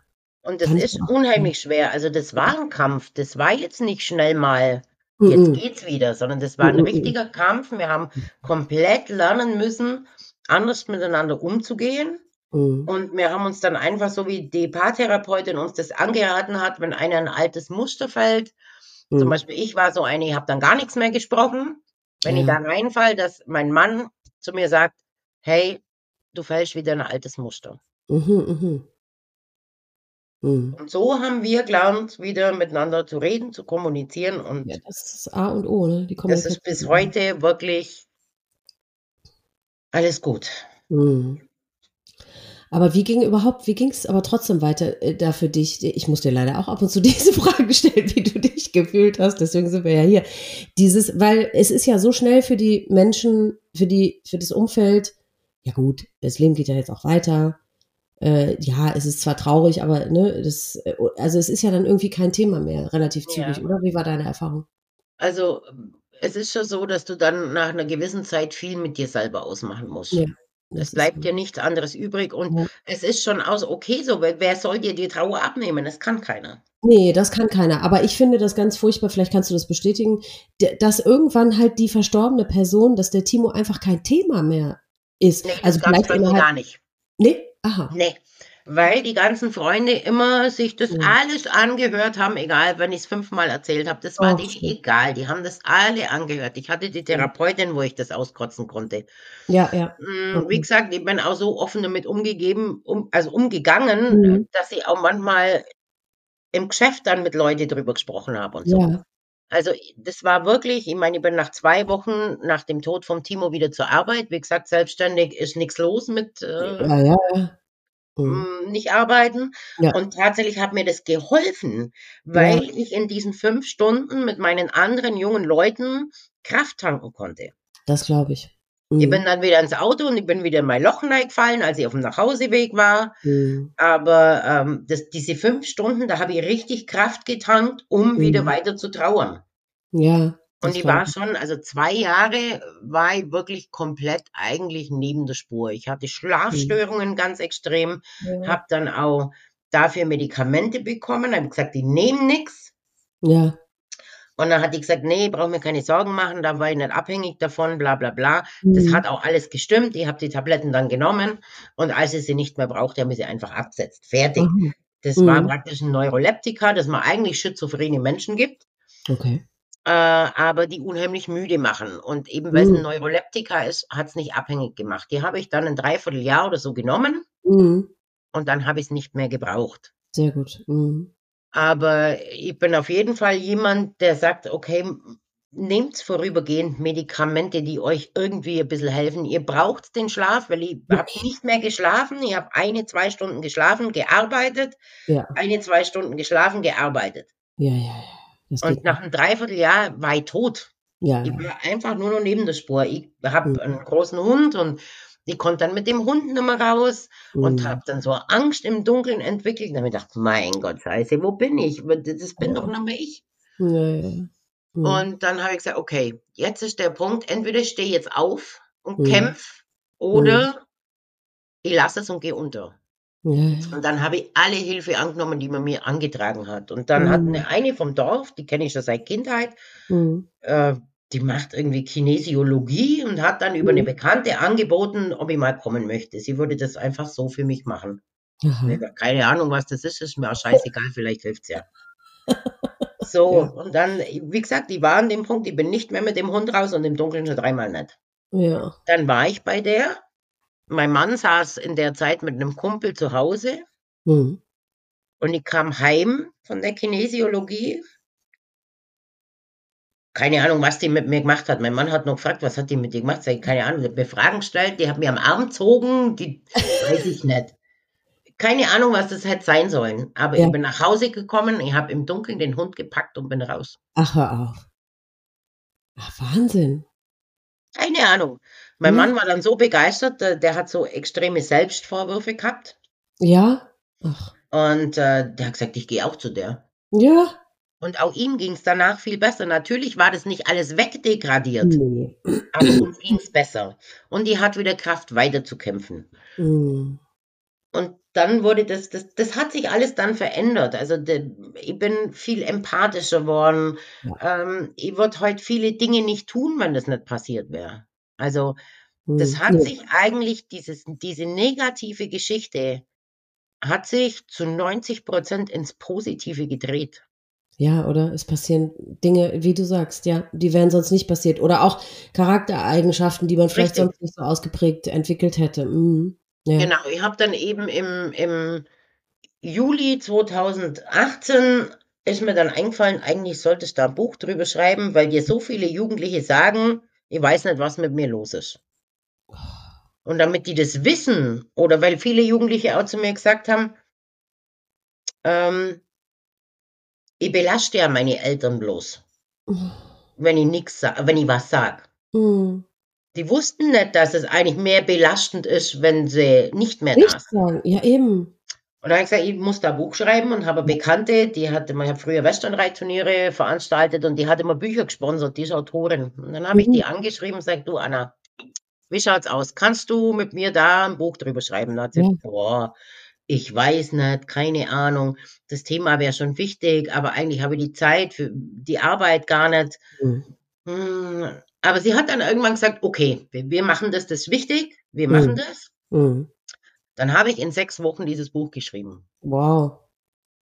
Dann habe ich es ihr gegeben, per PDF geschickt, weil die ist in München. Mhm. Habe ihr das per PDF geschickt und ich habe gesagt, du, ich habe gar nicht viel ändern müssen. Mal einen Satz laut oder mal so typische Autorensachen wie, wie hat es denn da gerochen und wie hat es denn da ausgeschaut, damit der Leser das besser verstehen kann. Ja, Aber im Grundding ist es so geblieben, ah. wie ich das geschrieben habe. Das heißt, sie hatte gar keine Arbeit.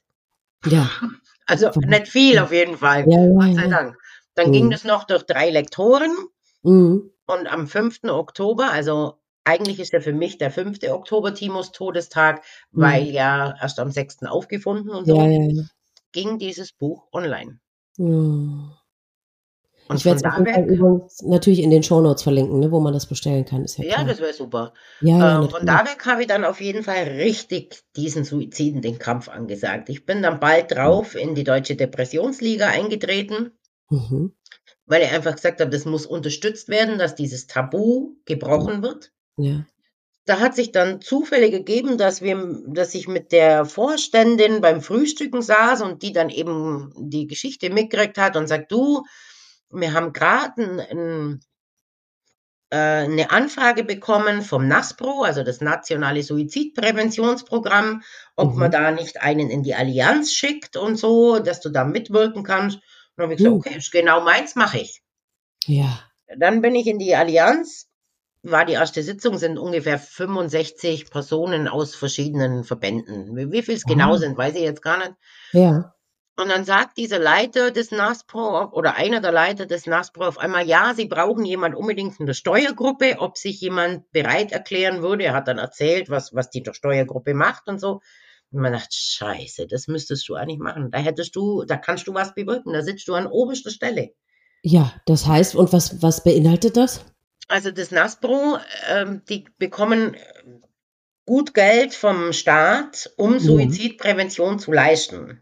Okay. Das heißt, es gibt bei uns Arbeitsgruppen, zum Beispiel alte Menschen. Äh, da wird dann getestet, wie können wir Suizide im Alter verhindern. Mhm. Es gibt die Arbeitsgruppe Medien oder im Moment suchen wir zum Beispiel Leute für die Arbeitsgruppe Betroffene.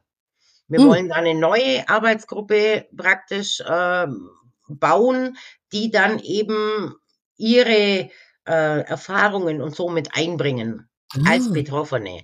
Ja, ähm. Gern auch äh, den Aufruf an der Stelle, dass die. Leute sich gern bei mir melden können, die da Interesse haben. Ja. Ja, und dann war das eben mit der Sitzung und dann dachte ich, oh Gott, die kann mir doch jetzt nicht selber hier aufstellen, da habe ich nicht die Eier. Ja. Und denke ich, oh Gott, was machen jetzt, was machen jetzt, das wäre so wichtig. Und ja. oh, dann hat sich eine aufstellen lassen, da war es noch viel schlimmer. Da ich gedacht, oh, scheiße, scheiße, du müsstest das eigentlich machen. Mhm. Dann habe ich allen Mut zusammengenommen und habe gesagt, oh. ich würde mich ausstellen lassen. Oh, ja. Und die haben mich dann auch einstimmig da reingewählt. Toll. Das heißt, ich sitze seit 2019 in dieser Steuergruppe des NASPRO und kann wirklich was bewirken. Wir haben viel Kontakt zum Beispiel auch zur Regierung dann, wo oh. ähm, praktisch eine deutschlandweite Hotline entstehen soll, dass mhm. man zum Beispiel direkt nicht 5000 Therapeuten anruft, sondern mhm. direkt dorthin kommt, wo man hin muss. Super. Also die einen brauchen eine Seelsorge, die anderen brauchen ja. ähm, einen Therapeuten, der nächste braucht einen Therapieplatz. Dass das einfach von einer Stelle wie bei der 112 ähnlich ja, ja, koordiniert wird. Oh. Weil ja ein Depressiver gar nicht äh, die Kraft hat, fünfmal Nein, irgendwo anzurufen. Nein, natürlich nicht. Mhm. Genau. Ach, das ja, und ähm, dann habe ich eben da so weiter agiert, da bin ich bis heute und äh, dann habe ich angefangen, die Ausbildung zur Krisenintervention zu machen. Da bin ich jetzt auch schon seit äh, anderthalb Jahren fertig Boah. und arbeite ehrenamtlich in der Krisenintervention. Mhm. Und äh, im März habe ich die Prüfung noch zum Heilpraktiker für Psychotherapie. Meine Güte, Pam, langweilig wird's dir nicht, ne? Nö, aber alles andere wäre mir langweilig, weil ja. mir das einfach so wichtig geworden ja, ja, ist, dass was passiert in die mhm. Richtung. Und ich habe auch gesagt, als Heilpraktiker Psychotherapie mache ich noch eine Zusatzausbildung speziell auf traumatisierte Menschen. Ach, Mensch, toll. Das fehlt uns. Ja, absolut. Absolut. Das, das fehlt uns einfach, aber da sieht man, wie positiv sich so ein Tod auf ein Leben auswirken kann. Irgendwann, genau. Der Preis, der Preis ist viel ja. zu hoch, da brauchen wir ja. gar nicht sprechen. Genau. Aber ich habe einfach, ich bin aufgestanden, habe versucht, das ja. Beste draus zu machen, was man tun kann. Und ich stelle halt oft fest, wenn ich mit Betroffenen spreche, dass äh, sie können es nicht zulassen. Nee, genau. Sie können es oft nicht zulassen, dass es ihnen wieder gut geht. Ja. Das, Und das tut stimmt. mir so, so leid für die Menschen. Das ist, hm. ja. Ja, man fühlt sich, ach, das sind so viele tausend Gefühle, die da rein, oder, richtig, oder die das, die das, die die Ursache dafür sind, ne? Ich habe das auch bis heute, ehrlich gesagt. Also es wird besser bei mir, weil bei mir, ich habe gemerkt, also meine Mutter ist jetzt 21 Jahre tot, ich habe gemerkt, dass die 20, das war irgendwie so eine magische Grenze, wo ich so gedacht habe, Alter, 20 Jahre, dann ist, dann muss aber auch echt jetzt mal, also ich habe jetzt 20 Jahre mich gegrämt und mich gequält und alles reicht dann auch. Also es ist natürlich, es wird ja auch nie wieder gut und es, man wird nie wieder zu hundertprozentig, äh, zu hundert Prozent glücklich werden. Aber wie du schon sagst, also es ist, es ist erlaubt, ne, dass es einem wieder gut gehen kann. Das hätten die Verstorbenen ja auch sicherlich gewollt, einfach. Ne? Mhm, genau. Ja. Und das sehe ich eben auch so und darum habe ich mich einfach da wieder zurückgekämpft. Ja. Und ähm, ich kann heute sagen, mir geht's gut und ich bin glücklich. Oh, schön. Ich habe auch nur noch ganz wenige Tage im Jahr, wo es einfach scheiße ist. Mhm. Und da stehe ich dann auf und denke, okay, heute ist ein Scheißtag, da muss ich mhm. jetzt durch. Mhm. Aber morgen geht's wieder. Naja.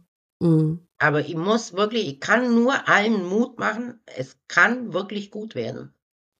Ja, also man lernt auf jeden Fall damit zu leben. Das ist schon mal der Anfang. Ja, ne? ja. Was ähm, mir auch unheimlich geholfen hat, war die Selbsthilfegruppe. Da sind wir auch gleich nach drei Wochen rein. Super. Und da gehen wir bis heute hin, aber oh. nicht, weil wir das brauchen, mhm. sondern erstens, weil sich Freundschaften entwickelt haben. Toll.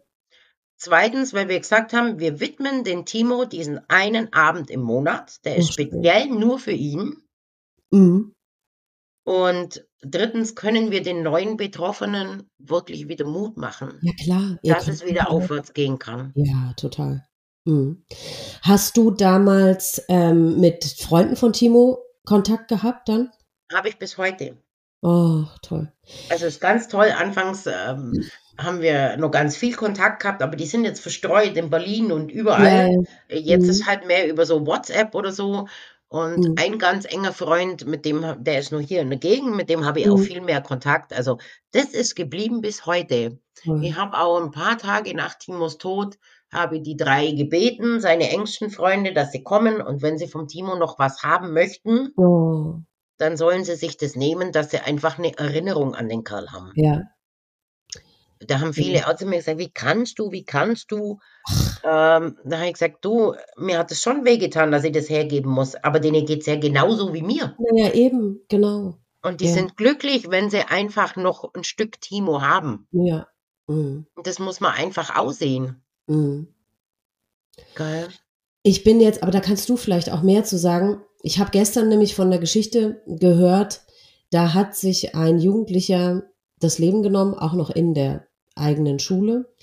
Und das ist jetzt ganz frisch, das ist erst irgendwie zwei, drei Tage her.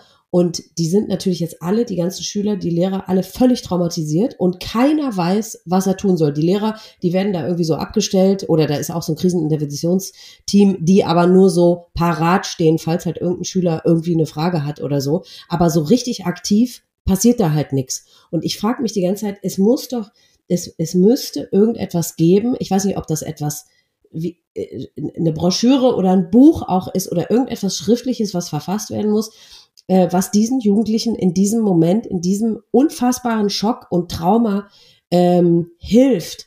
Weil, also, weil das Gelesene oder das, also, also einfach zu hören, sie sind nicht alleine und es ist anderen Kindern auch schon passiert, also als die das halt äh, erlebt haben, die zurückgeblieben sind, ähm, weil das ist ja doch wirklich äh, das Hilfreichste, wie du auch sagst, in eurer Selbsthilfegruppe zu hören, dass es anderen genauso geht, dass man nicht alleine ist, dass man es überwinden wird ähm, und so weiter. Aber ich frage mich die ganze Zeit, was kann man für die tun? Was, was, was hast du für Erfahrungen gemacht? Was haben die dir also gesagt? Die Betreuung an Schulen ist gänzlich schlecht. Furchtbar, ne? Ja, Ja. Ähm, ich hab, bin zum Beispiel, als das Buch dann rauskam, in Timos Schule gegangen. Da war dann, nach Timo war nochmal ein schwerer Autounfall, wo auch zwei Jugendliche von dort umgekommen sind. Mhm. Ähm, die waren echt traumatisiert, die Kinder.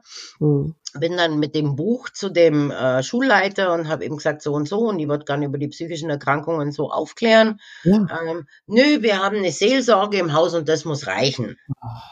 So, wir hatten jetzt vor ein paar Tagen wieder so ein Fall mit einem Jugendlichen im KIT, wo dann auch die Schüler und so betreut wurden. Da hat man, das war an einem Sonntag und dann hat man gleich am Sonntag eigentlich die Lehrer darauf vorbereitet, so und so sieht's aus, äh, dass die sich schon mal vorbereiten konnten. Mhm. Also es wird immer besser, aber es ist nur lange zu wenig. Es gibt auch das KISS, ich weiß nicht, ob dir das was sagt. Mhm.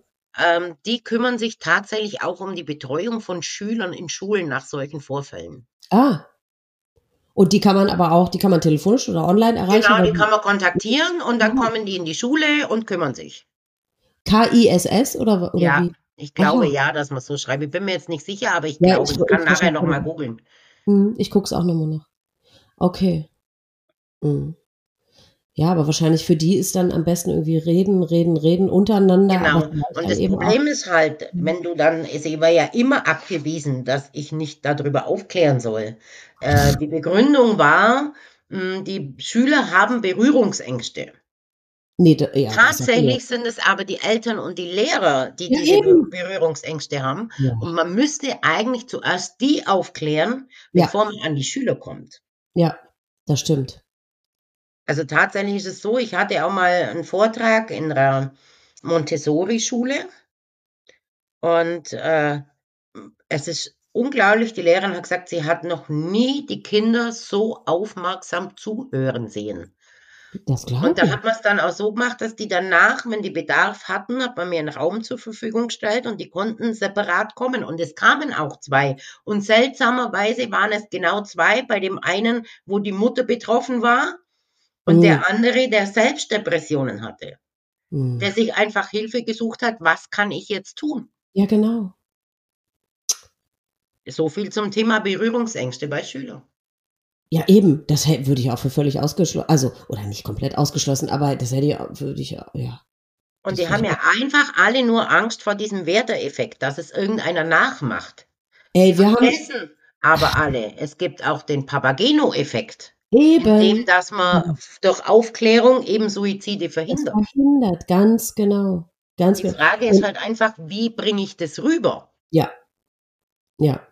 Und ganz ehrlich, also im, im Zeitalter des Internets, wir haben jetzt 2024, was du da alles lesen und recherchieren kannst, also wir, die dann versuchen, darüber aufzuklären, müssen uns den Werteeffekt sicherlich nicht äh, anhören, also zuschreiben lassen. Ne? Du kannst alles, du kannst inzwischen Bücher kaufen mit den äh, unterschiedlichen Suizidmethoden. Ich bitte dich, da sind wir mit Sicherheit nicht die, die dann schuld daran sind, dass irgendeiner dann irgendwas nachmacht, äh, worüber wir gesprochen haben. Das habe ich gelesen, ja. Das fand ja? ich schon auch ein bisschen krass, dieses Buch. Also das habe ich auch gedacht. Okay, wer hat das denn veröffentlicht? Also das, gut, auf der anderen Seite weißt du, wer sich informieren will über die verschiedenen Methoden, der wird alles darüber finden im Internet. Richtig. Alles. Richtig. Ja. Und ich sage, wenn die auch diese Schwelle übersprungen haben, ja. dass die den Entschluss haben, ja. dann verhindert es auch keiner mehr. Nein. Wenn, ja. muss es davor passieren. Ganz genau. Und das kann, also ich krieg, bekomme ja auch die Nachrichten ne, von schwer Suizidgefährdeten, die sich den Podcast anhören, die hören, wie Hinterbliebene darüber reden, wie wir das erlebt haben. Und da, das ist zum ersten Mal, dass die realisieren, ah, das ist ja wirklich richtig beschissen für die Hinterbliebenen. Und weil die ja meistens davon ausgehen, die sind alle besser dran, wenn wir tot, also wenn wir nicht mehr da sind. Ne? Genau. Und mhm. ähm, ja, die Nachten, die ich bekomme, wo dann drin steht, die, die überlegen sich das nochmal. Die sehen mhm. dann von dem geplanten Suizid ab. Ja, eben. Deswegen ist die Aufklärung so wichtig, ne? Ja. Mhm. Das habe ich eben auch bei Darkway gesehen, wie viele Menschen mir geschrieben haben, und gesagt haben, danke dafür, jetzt ja. weiß ich, ich bin damit nicht allein. Genau. Jetzt habe ich ein Bild, dass es meinen Eltern viel schlechter geht. Ja. Oder sogar eine Mutter, die zu mir sagt, sie ist der Überzeugung, hätte sie dieses Buch nicht gelesen, würde ihr Kind nicht mehr leben. Ja, es ist. Das war das, was für mich am heilsamsten war. Absolut. dass ich einfach gemerkt habe, okay, der Timo war so ein hilfsbereiter Mensch, der kann nicht mehr, aber Mhm. ich kann es für ihn tun. Ja. Ich habe, ich glaube, nur zwei negative äh, Rückmeldungen kriegt, so eben, was bewirkt so ein Buch schon. Oder ich weiß nicht mehr, was das andere war. Das war so irrelevant. Ich habe so viele Rezensionen, das sieht man auf Amazon, wie, was das mit den Menschen gemacht hat. Äh. Vor allem, wie viele Betroffene es da draußen gibt, was man, wenn man nichts damit zu tun hat, dann. Ich habe vor ein paar Tagen habe ich noch, war ich in so einer in so einem Gespräch, da, da, also wir waren zu dritt und ähm, das kam dann so zur Sprache, dass ich gerade dieses Buch, also dass ich den Podcast habe und das Buch geschrieben habe und so. Und dann haben die beiden sich untereinander gefragt, hast du irgendeinen Suizid in deinem Umfeld? Und dann hat der erst gesagt, nee, nee, oder warte mal. Und dann fing der an drüber nachzudenken, dann fielen dem direkt drei Stück an. Ja, man braucht ja bloß überlegen. Jeder kennt jemanden, wo ja. das passiert ist. Und im Schnitt sind von jedem Suizid sieben Angehörige betroffen. Ganz genau. Sofort- 10.000 im Jahr sind 70.000 betroffene Menschen nur Ja. in Deutschland. Ganz genau. Und das sind nur die, in Anführungszeichen, erfolgreichen Suizide. Es gibt jedes Jahr, also bekannt sind 100.000 Suizidversuche und das ist, und was meinst du, wie hoch die Dunkelziffer noch ist? Die also ich möchte sagen, die fast dreimal so hoch. Ja, Bin mir ziemlich sicher. Ja, ich auch. Ich weiß es nicht, aber Ja. das sind so meine Gedanken, dass die mindestens dreimal so hoch sein muss, weil ja auch die Suizidzahlen, die sind nicht genau erfassbar. Nee. Weil wie viel Suizide rutschen durch bei Ertrinken, bei Autounfällen, die vielleicht doch gezielt waren. Genau. Also Mhm. wenn jetzt einer frontal gegen einen Baum fährt oder Ja. so. Genau. Also äh, das geht Ja. dann unter Verkehrsunfall und nicht unter Ja. Suizid. naja, eben genau. Also ich habe auch mal gelesen, dass man davon ausgeht, dass es 200, mindestens 250.000 Versuche jedes Jahr in Deutschland nur sind. Ne? Mhm, mhm. Da gehe ich auch davon aus, ja. Wahnsinn. Empfindest, oder ich meine, wir haben ja vorhin schon drüber gesprochen, dass das bricht einem, ja- also das ist ja das, was es einem noch mehr das Herz bricht, dieses, ja, ich weiß nicht, ob man es Doppelleben nennen kann, was der Timo dann da geführt hat. Ich meine, wie es in ihm drin ausgesehen hat und dass er es niemandem und schon gar nicht dir irgendwie mitgeteilt hat, ne? Was, was macht das mit dir? Ja, also es war dann mal so hart. ähm, Ich habe, wie gesagt, sein Handy in der Hand gehabt und hat dann eine Sprachnachricht gehört, Ja. wo der Timo gesagt hat, und meine Mutter merkt nicht mal, wie schlecht es mir geht. ja. Und wie wie gesagt, ich bin, so ein, sollen? ich bin so ein Konfrontationsmensch. Ich gehe voll auf Konfrontation und ich habe diesen Satz gelesen und der hat äh, gehört und der hat mich erstmal niedergeschmettert. Das glaube ich. Und dann bin ich in sein leeres Zimmer gegangen und ich habe ihn so angebrüllt. Ich hab, ich, also ich bin keiner, der irgendwie geschimpft hat oder brüllt hat, sein ganzes Leben nicht. Aber ich habe ihn angebrüllt und habe gesagt, du hast mir nicht mal die Chance gegeben, dass Genau. ich dir helfe.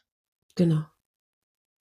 Schieb die Schuld nicht mir zu, sondern du hast mir nicht die Chance gegeben. Nee. Und damit war für mich das Thema erledigt. Ja. Also manchmal, wenn our Konfrontation unheimlich schmerzhaft sein kann, ist sie im Nachhinein doch heilend. Ja, weil man in dem Moment da auch damit arbeiten kann dann, ne? Man Ja. kann, ja, ja, sich damit in dem Moment auseinandersetzt, statt dass man immer wegläuft äh, und den Kopf in den Sand steckt und so, ne? Ja. Mhm. Mhm. Boah. Oh Gott, das glaube ich aber, dass es im ersten Moment furchtbar für dich war. Das war furchtbar. War ja auch nie Mhm. vergessen, aber wie gesagt, ich habe das dann rausgebrüllt. Ich habe gesagt, Mhm. du Idiot, du Volldepp, habe ich gesagt, du hast mir nicht die Chance gegeben. Nein. Wenn er sich nichts hat anmerken lassen, wie hättest du irgendwas merken? Richtig. Das, was er sich hat anmerken lassen, waren ein paar Stimmungsschwankungen, die jeder Jugendliche hat. Naja, eben, die wir auch, die wir bis heute auch alle ha haben. Das, das geht ja auch nicht weg, ja. Ja. Mehr, mehr Mhm. kam da nicht von ihm. Nee. Mhm. Ja. Wie findest du die Art seines Suizides? Ja, sie ist brutal und sicher. Ja. Auf jeden Fall. Mhm. Er wollte einfach nur mal sicher gehen. Ja. Mhm. Ändert aber nichts an meiner Sichtweise. Also es wäre mir jetzt egal, in Mhm. welcher Art und Weise, Art und Weise er sich suizidiert hätte. Mhm. Wie gesagt, Mhm. ich habe am Anfang schon gesagt, ich finde es super von ihm, dass er das so gemacht hat, dass er wirklich den Lokführer noch geschützt hat. Ja. Das hat er mit Sicherheit unbewusst. Denkst aber das wäre ein weiterer Leidtragender gewesen. Mhm. Der ja. andere Junge, ein paar Monate später, sprang vor den Zug. Ich möchte nicht wissen, wie es dem Lokführer geht. Ja, ja. Hattest du die Möglichkeit, ihn nochmal zu sehen? Ja. Ja? Ja. Hast du es gemacht? Ja. Bist du froh darüber? Ja. also ähm, mhm. tatsächlich war es so im ersten Moment, dass die Polizei gesagt hat, hey, nö, Mama sollte mal lieber nicht und äh. mhm. und der Bestatter, der war aber so toll, der hat gesagt, nein, das ist möglich, gib mir ein Hoodie, das können wir machen. Und ähm, da war eher mein Mann so drauf, dass wir das nur können, weil ich war eher so, boah, ich weiß nicht, ob ich das kann. Ja, ja, genau. Ich weiß nicht, ob ich das kann. Und dann sagt er, pass auf, jetzt fährst mit. Du gehst mit rein, wenn es nicht geht, gehst raus. Ja, aber dann hat man das Bild schon im Kopf, ne? Ich meine, wusstest ja. du, was er für Verletzungen hat oder wie, was du zu erwarten hast so? Ja. Wo wusstest du das ungefähr? Okay. Mhm. Also es mhm. war, meine Mutter ist dann auch mit rein, die wollten auch nochmal sehen. Mhm. Wir waren dann bei ihm und das war ziemlich, ja, wie so eine Art Leichenhalle, Kühlhalle. Ja. Der Bestatter hat extra nachts noch eine Blom Sonnenblume pflückt, weil da um 8 Uhr war es schon dunkel dass er nicht ganz so alleine da drin liegt, hat ihm die Sonnenblume noch dahin gelegt und er hat es echt total toll gemacht. Ja. Und ähm, ja, wir sind dann da rein und der sah aus wie immer. Ja? Sogar, der, sogar wie wenn er gelächelt hätte. Und ich habe immer so gedacht, oh Gott, der ist unter dem Zug, wie, wie muss der ausschauen? Wie muss ja, der ausschauen? Und der sah wirklich ganz normal aus. Der hatte eine Wunde am Kopf, aber die hat er vorher schon gehabt. Ach. Und mehr hat man nicht gesehen. Und der sah, sah fast aus, hätte er gelächelt. Glaub, ja, ja so der, hat, der hat wie ein Lächeln im Gesicht gehabt. Also so dann, meine Mama und ich haben gesagt, das gibt's gar nicht. Das Einzige, was ich bereue bis heute, ich hätte gern noch ein paar Minuten mit ihm allein verbracht. Oh. Aber an das habe ich in diesem Moment nicht gedacht. Nicht ja. gedacht. Mhm. Und meine Mutter, die hat dann nur Fotos von ihm gemacht. Was? Immer, ja, ist die nur ganz sauber. Spinnt denn die? Das waren so meine ersten Gedanken. Ja, aber jetzt bist die hat mir dann die Fotos geschickt und tatsächlich habe ich viele Phasen durchlebt, wo ich es einfach nicht wahrhaben konnte, dass es ja, ja. ist. Dann habe ich mir die Fotos angeschaut. Die habe ich bis heute auf dem Handy. Ich glaub dir das sogar. Ich wünschte, habe mir das rückblickend auch ein paar Mal gewünscht und da habe ich immer gedacht, oh, das ist aber schon ein ziemlich kranker Gedanke, ne? Und da denke ich auch mal, nee, für die Verarbeitung, weil du, wie du sagst, selbst obwohl man ihn da tot hat liegen sehen, begreift das Gehirn das ja trotzdem genau. nicht, ne? Und das, du siehst es bildlich, ich konnte ihn anfassen, ich konnte, ich habe die Bilder, das ist so richtig begreifen. Du kannst es greifen. Weißt du, ja. wie ich meine? Ja, ja, ja, eben. Und äh, zum Beispiel so ein Ding war auch immer, dass ich immer gedacht habe, der muss doch Angst gehabt haben, als der da lag. Weil du hörst ja den Zug, du, du siehst den ja, du spürst das ja. Aber so denken wir. Ja, so und, denken wir. Aber wenn du meinen Sohn angeschaut hast, tot, der hatte keine Angst. Ja. Der hatte keine Angst. Nichts. Nee. Der hat gelächelt, der war zufrieden. Oh. Und das war für mich wirklich richtig wichtig. Und das ist auch was, wo ich zum Beispiel in der Krisenintervention sehr viel Wert drauf lege mhm. dass die Leute sich, wenn sie das wollen, immer verabschieden können. Ja. Ich meine, es ist nicht immer ganz einfach, so einen dann so hinzulegen, nee. dass die das dann machen können oder manchmal hast du nur noch eine Hand oder so. Ja, aber wenigstens das, wenigstens das, ja. weil das äh, schließen ja viele Bestatter wohl auch schon aus, ne? Ja, Und, äh, das, setzen, das machen aber dann wir von der Krisenintervention. Ja. Oft Und, schon noch zu Hause zum Beispiel, wenn es äh, zu Hause passiert oder so. Ja, ja, ja. Mhm. Dann legen wir die ins Bett und decken die zu oder ja. dass die einfach sich da noch verabschieden können. Ja. Ja, eben. Dass die irgendein das Begreifen Beweis, eben, ja. Ja, genau, dass die einen optischen Beweis dafür haben, okay, es ist wirklich passiert ja. und derjenige ist wirklich tot. Mhm. Ja, weil wie ist denn als Mutter? Du denkst immer, es ist nicht mein Sohn, es ist nicht mein Sohn. Wenn ich aber als Mutter ja. eine Hand von meinem Sohn sehe, die kenne ich. Ja, genau. Dann weiß ich, es ist mein Sohn. Mhm. Mhm. Also sagen viele auch, wie ich das machen kann mit der Krisenintervention und so, aber das, äh, ja, ich mache das wirklich mit Leib und Seele, weil ich einfach mag, es hilft den Leuten auch. Ja, eben. Ich, ich, ich, ich kann mir auch vorstellen, es ist ein Stück weit eine Kompensation oder eine, eine kleine Wiedergutmachung oder wie auch immer. Also irgendwie, ja, das ja, kann ich gut so, ja. Hm. Ja, ja, ja. Hm. Ich weiß, die Frage macht wahrscheinlich gar keinen Sinn, aber ich stelle sie jedem. Würdest du mit dem heutigen Wissensstand Dinge anders machen in Bezug auf den noch lebenden Timo? Kannst du ja eigentlich nicht, weil du, äh, du hättest ja nichts anders machen können.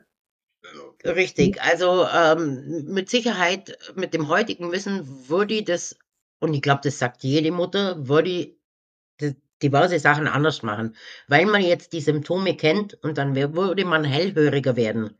Genau. Man würde direkt ihn darauf ansprechen, du sag mal, hast du, ja. hast du Depressionen, hast du ja. Suizidgedanken? Ja. Hm, ich glaube, in der Kindheit, da habe ich nicht viel Wahl gehabt, ich musste einfach arbeiten gehen. Ja. Das hätte ich nicht besser machen können und ich glaube, für das, äh, dass sie äh, nicht viel präsent war für die Kinder, habe ich es trotzdem nur irgendwie gut hinbekommen. Ja. Mhm. Aber natürlich ist dann auch so, wenn, die, wenn du nach Hause kommst nach einem harten Arbeitstag und dann wollen die was von dir, dass du auch sagst, hey, komm, ich habe heute gar keinen Bock.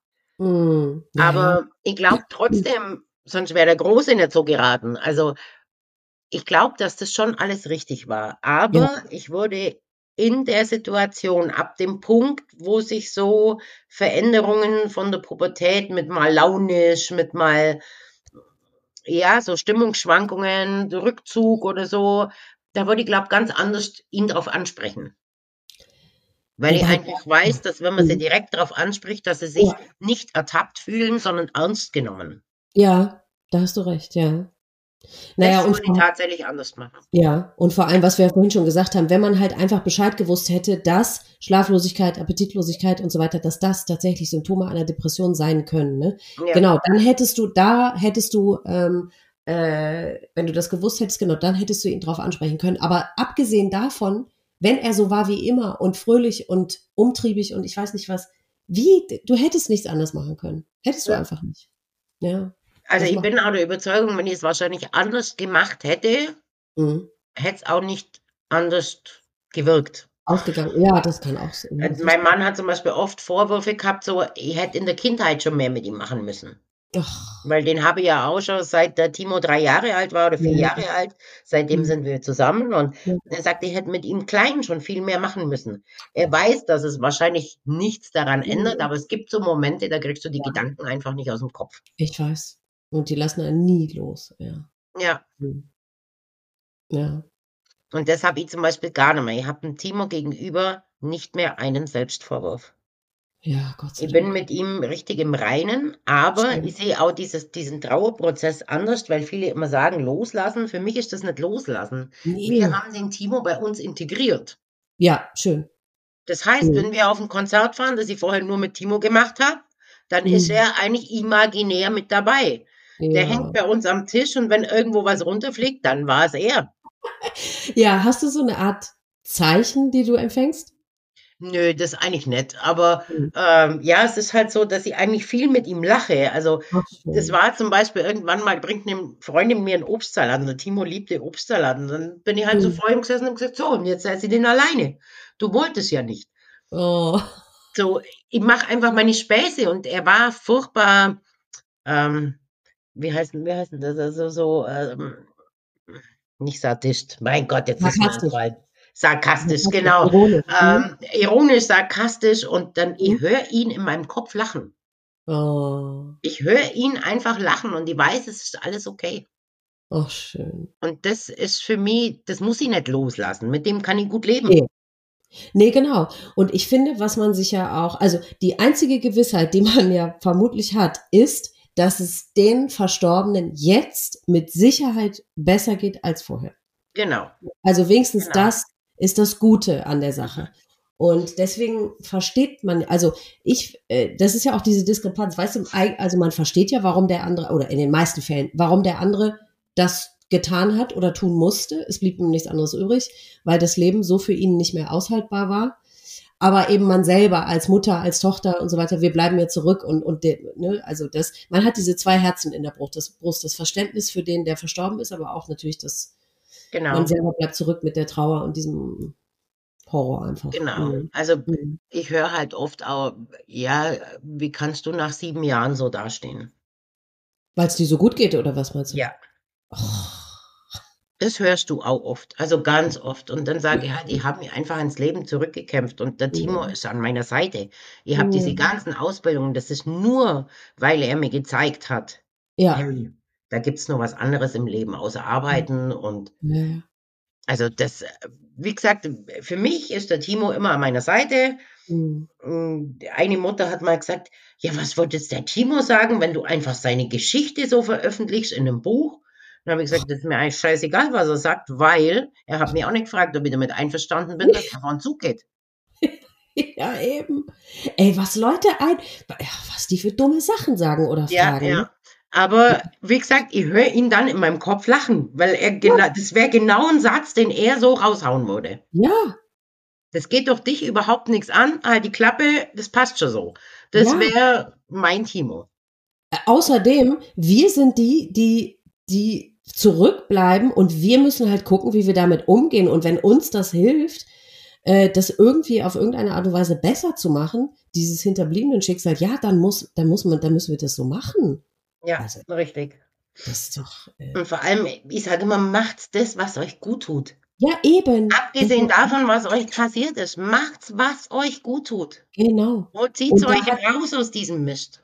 Ganz genau. Und da Weil hat viele sagen schon, das ist, das ist hart. Also sie finden das hart, wie ich damit umgehe. Dass ich ihn so integriert habe, dass ich mit ihm lachen kann. Ja, aber das ist deine, deine Art. Und genau. da hat genau. niemand von außen irgendwas zu, zu sagen. Da hat, die, die brauchen alle gar nicht ihre eigenen Maßstäbe anzusetzen, zumal die meisten von da, äh, da draußen ja überhaupt nichts Vergleichbares erlebt haben. Ne? Mhm. Also wer sind die, da irgendwas zu urteilen? Also, ja. Da also gibt es so so eine lustige Geschichte. Der Timo hatte ja bald drauf den 18. nach seinem Tod, also mhm. vier Monate später, fünf Monate später. Mhm. Und dann habe ich gedacht, was mache ich denn da? Ich will, dass die, die ihn besuchen, komm, wir machen so Heliumballons mit einem 18er drauf, die hängen wir ans Kreuzle und jeder, der ihn besucht, darf einen fliegen lassen. ja. So. Äh, habe ich Helium besorgt und die Luftballons und so. Und dann mhm. saßen wir abends da und da sage ich zu meinem Mann, ich weiß gar nicht, muss ich die jetzt heute schon aufblasen oder reicht das morgen? Und dann hat er gesagt, komm, wir probieren einen. Und dann kam mein großer Sohn noch dazu, dann haben wir den einen aufgeblasen und dann kamen wir auf die Idee, wir könnten ja das Helium einatmen. und dann saßen wir da am Tisch und das war der erste Moment, in dem oh. wir wieder richtig gelacht haben. Mhm. Ja. Wir haben alle mit unserer Heliumstimme miteinander gesprochen. Für Luftballon habe ich, glaube ich, nur fünf vollgebracht, der Rest war leer. Ja. Aber ich wusste im Nachhinein, das war wichtig, weil das wäre auch genau im Timo sein Humor gewesen. Und im Timo wäre es lieber gewesen, wir lachen da jetzt, ja. anstatt 20 Luftballons. Ja, ja, ja. Aber hast du dich im ersten Moment nicht dann darüber wieder erschrocken? Oder hast du den Moment doch, nicht? Doch, also doch, es ne? kam dann immer wieder, wie kannst du jetzt so hinsitzen? Ja, eben. Ja, genau. Und das muss man erstmal schaffen, das dann zuzulassen, ne? Ja, und das mhm. kostet unheimlich Kraft, aber du musst ja. einfach an ihn denken und, mhm. und sagen, er wäre jetzt genauso. Er würde mit uns am Tisch sitzen und würde das genauso befürworten. Ja. Oder das Jahr drauf habe ich dann zum Beispiel seinen Lieblingskuchen gebacken und habe ihn ans Grab hingestellt mit so Pappsteller. Jeder, der ihn besucht, äh, oh. darf da einen Kuchen mitnehmen und so. Och, ja, das Problem war, es waren minus 15 Grad. Der Kuchen, den konnte ich lutschen. Und ich wusste, der Timo sitzt auf seiner Wolke und lacht sich kaputt. Ach Mensch, Mama, ja genau. Ja. Und das sind so, so, so Momente, die haben mir immer wieder Kraft gegeben. Oh, schön. Und das habe ich mir einfach bis heute bewahrt, dass wenn mir irgendwas passiert oder ich bin so ein furchtbarer Schussel, mm. ich höre ihn immer wieder lachen in meinem Kopf. Er, ja. er macht sich immer wieder über mich lustig oh. und ich genieße das richtig. Schön. Oder eben dann so, wie gesagt, Physik Science, er hat dann immer wieder ständig diesen Satz, soll ich dir das mal physikalisch erklären? du hättest ihn umnieten können, weil du konntest ja. diesen Satz nicht mehr hören. Und es oh. ist tatsächlich so, wenn mein Mann mir was erklären will und so, oh. dann stehe ich oft hin und sage, soll ich dir das mal physikalisch erklären? Oh. Und dann stehen wir beide da und lachen mit ihm. Ja, ach, das ist so schön, wenn man den weiterhin so integriert und einbindet und oh, genau. Schön, also ja. klar, wir wissen beide, er ist tot, er ist nicht mehr da und er fehlt auch. Das ja. ist definitiv so. Ja. Und jeder hat seine traurigen Tage im Jahr. Mhm. Aber die schöne Zeit mit ihm im Kopf, ja. die überwiegt jetzt einfach. Schön. Mhm. Ja, und ich finde das ganz wichtig. Und da sagen einfach viele, wie kannst du das nur so machen? Der ist weg, der ist tot. Und ich sage, ja, er ist tot, aber das kann ihn nicht mehr ändern. Ja, eben. Jetzt muss ich schauen, dass ich das Beste irgendwie Mögliche draus mache. Und das Ganz mir geht genau. am besten damit, dass ich sage, er ist bei mir. Ganz genau. Ja. Und ich finde das wirklich eben, das ist so tragisch oder so furchtbar, weil ich habe gerade so gedacht, weißt du, mir als Tochter glaube ich nicht, dass da einer denkt, ja, da wirst du aber als Tochter ja versagt haben, aber dir als Mutter äh, schiebt man das in die Schuhe durchaus, ne? Ja, also ja definitiv ständig. Ja. Also du ja. hast es auch, gehst du zum Einkaufen, dann schaut dir eine Frau an und die kennst du gar nicht und dann sagt die zu dir an der Kasse, wie es dir geht und dann sagst du, ja, passt schon, wie halt immer so. Ja. Und dann steht so ein 18-jähriges Mädel neben ihr, die guckt sie an und sagt, ja, Mai, es gibt Sachen, da muss man einfach durch. Mhm. Oder die andere Mutter, dessen, deren Söhne mit meinem in die Schule gegangen sind, die dann sagt, nach sechs Monaten hast du es jetzt endlich verwunden.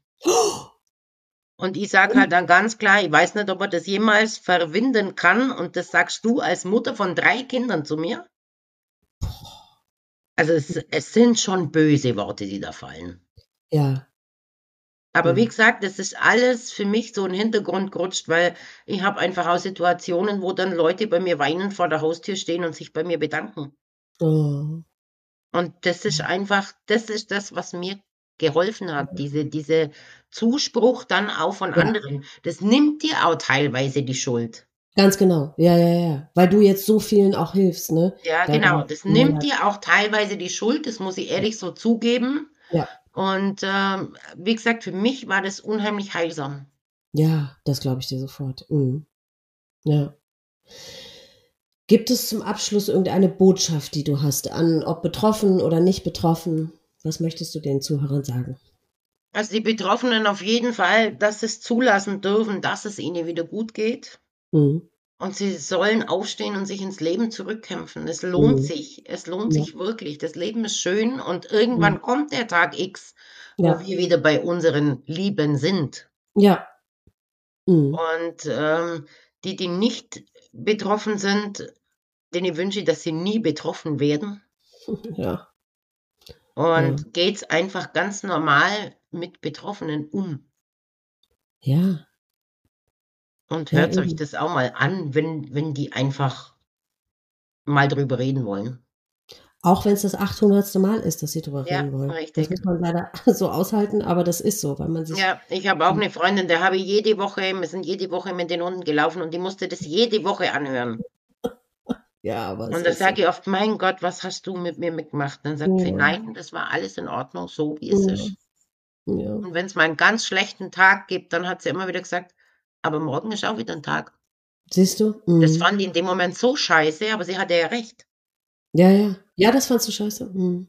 Ja, gut, weil du dich in dem Moment nicht so gesehen oder verstanden gefühlt hast. Mhm. Ja, aber sie hat. Und sie hat mich diese ganzen Jahre begleitet. No. Mhm. Bis heute. Schön. Oh. Ja, dann nehmen wir das mal als Schlusswort. Ach, liebe Pam, das war so schön, dass du deine und vor allem auch so wichtig, dass du eure Geschichte erzählt hast. Und wie gesagt, ich verlinke dein Buch, weil das so nett, wichtig ja. diese unterschiedlichen Geschichten der Betroffenen auch lesen zu können. Ne? Das ist wirklich toll, dass ja. du das gemacht hast. Und ich bewundere dich für alles, was du da jetzt tust und was du da für dich draus gemacht hast. Das ist wirklich ganz, ganz toll. Ja. Also vielen, vielen Dank für das Erzählen deiner Geschichte und alles Liebste für dich. Danke dir, das wünsche ich dir auch. Dankeschön. Tschüss. Das war Pams Geschichte. Liebe Pam, für das Erzählen deiner Geschichte danke ich dir sehr. Ich bin mir sehr sicher, dass du sehr vielen Betroffenen, vor allem betroffenen Eltern, Mut und Hoffnung gibst. Und ich freue mich so sehr, dass du durch all die Veränderungen und neuen Aufgaben in deinem Leben Kraft für deinen so schwierigen Weg ohne Timo findest. Wie schön, dass er, zwar auf eine andere Art, aber immer noch so ein großer Teil deines Lebens ist. Ich bin mir ganz sicher, dass er unendlich stolz auf seine Mama ist. Von Herzen wünsche ich dir nur das Beste für alles, was noch kommt. Ich habe für Betroffene die Möglichkeit geschaffen, sich auf meiner Website mit anderen Betroffenen auszutauschen und zu connecten. Wer von euch also betroffen und an so einem Austausch interessiert ist, der geht einfach auf die Website www.selbstwort.com und klickt dann auf die Rubrik Mitglieder Dort könnt ihr dann ein Profil anlegen und euch gegenseitig Nachrichten schreiben. Ihr werdet auf den ersten Blick im Profilnamen erkennen, wer wie alt ist und wen der oder diejenige verloren hat. Somit könnt ihr euch ganz gezielt jemand passenden für eure Situation heraussuchen. Wenn du auch eine Betroffene oder ein Betroffener von Suizid bist und du deine Geschichte hier erzählen möchtest, dann melde dich gerne bei mir unter mail at selbstwort.com. Du hast die Möglichkeit, dein Erlebtes im Gespräch mit mir zu erzählen oder du kannst es aufschreiben, mir als Text zukommen lassen und ich lese es dann vor. Euch Zuhörern danke ich sehr fürs Zuhören. Ich wünsche euch alles Liebste, Beste und Schönste. Passt gut auf euch auf und bleibt vor allem gesund. Bis zum nächsten Mal.